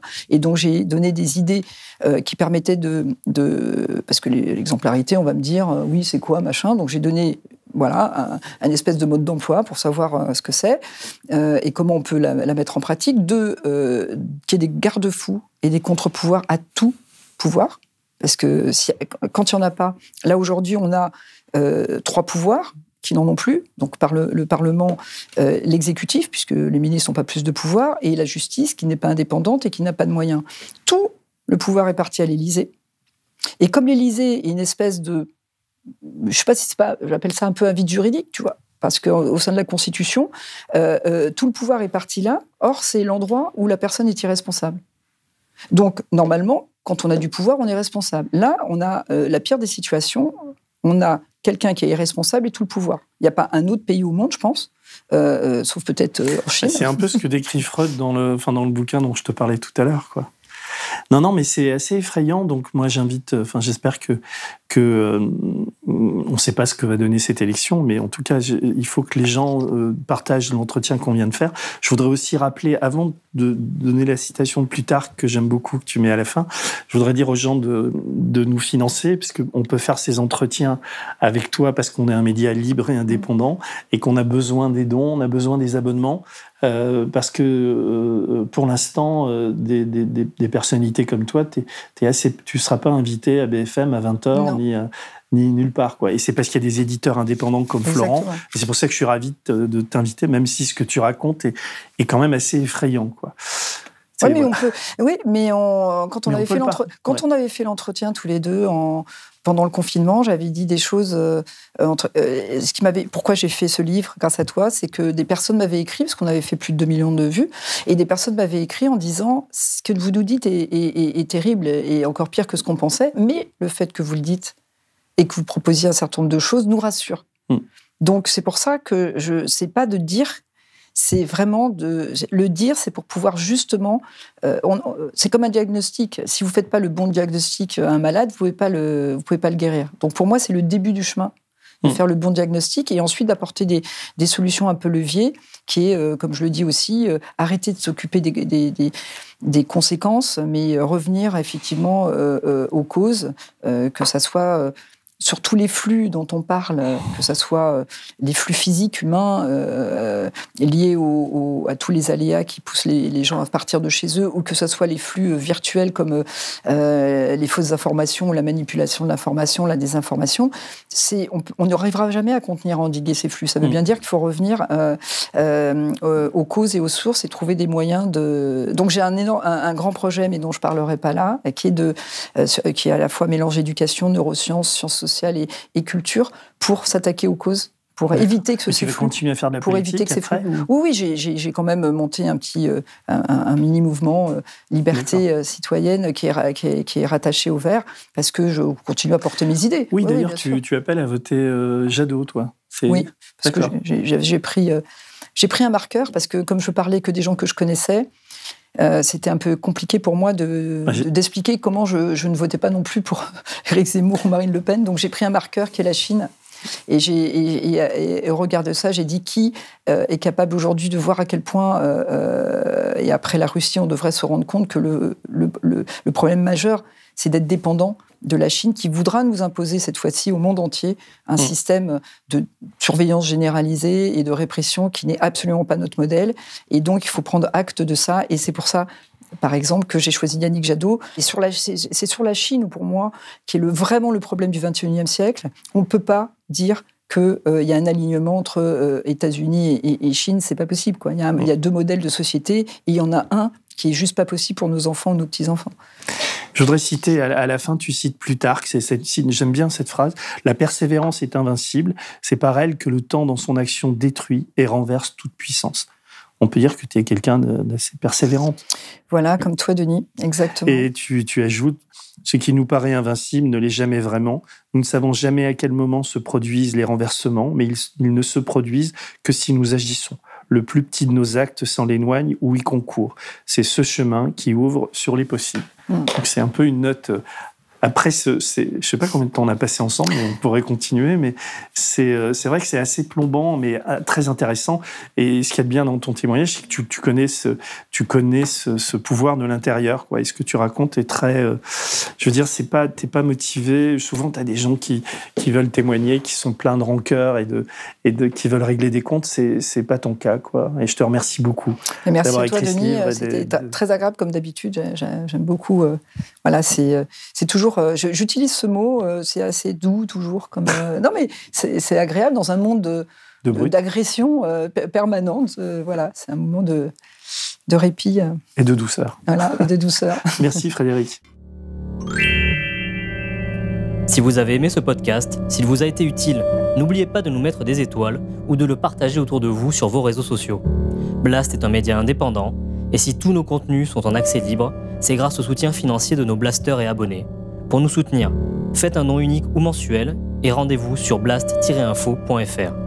Blast, c'est aussi une web télé disponible sur YouTube et Peertube et présente sur tous les réseaux sociaux. Alors suivez-nous et pour ne rien rater de nos contenus, abonnez-vous sur notre chaîne YouTube.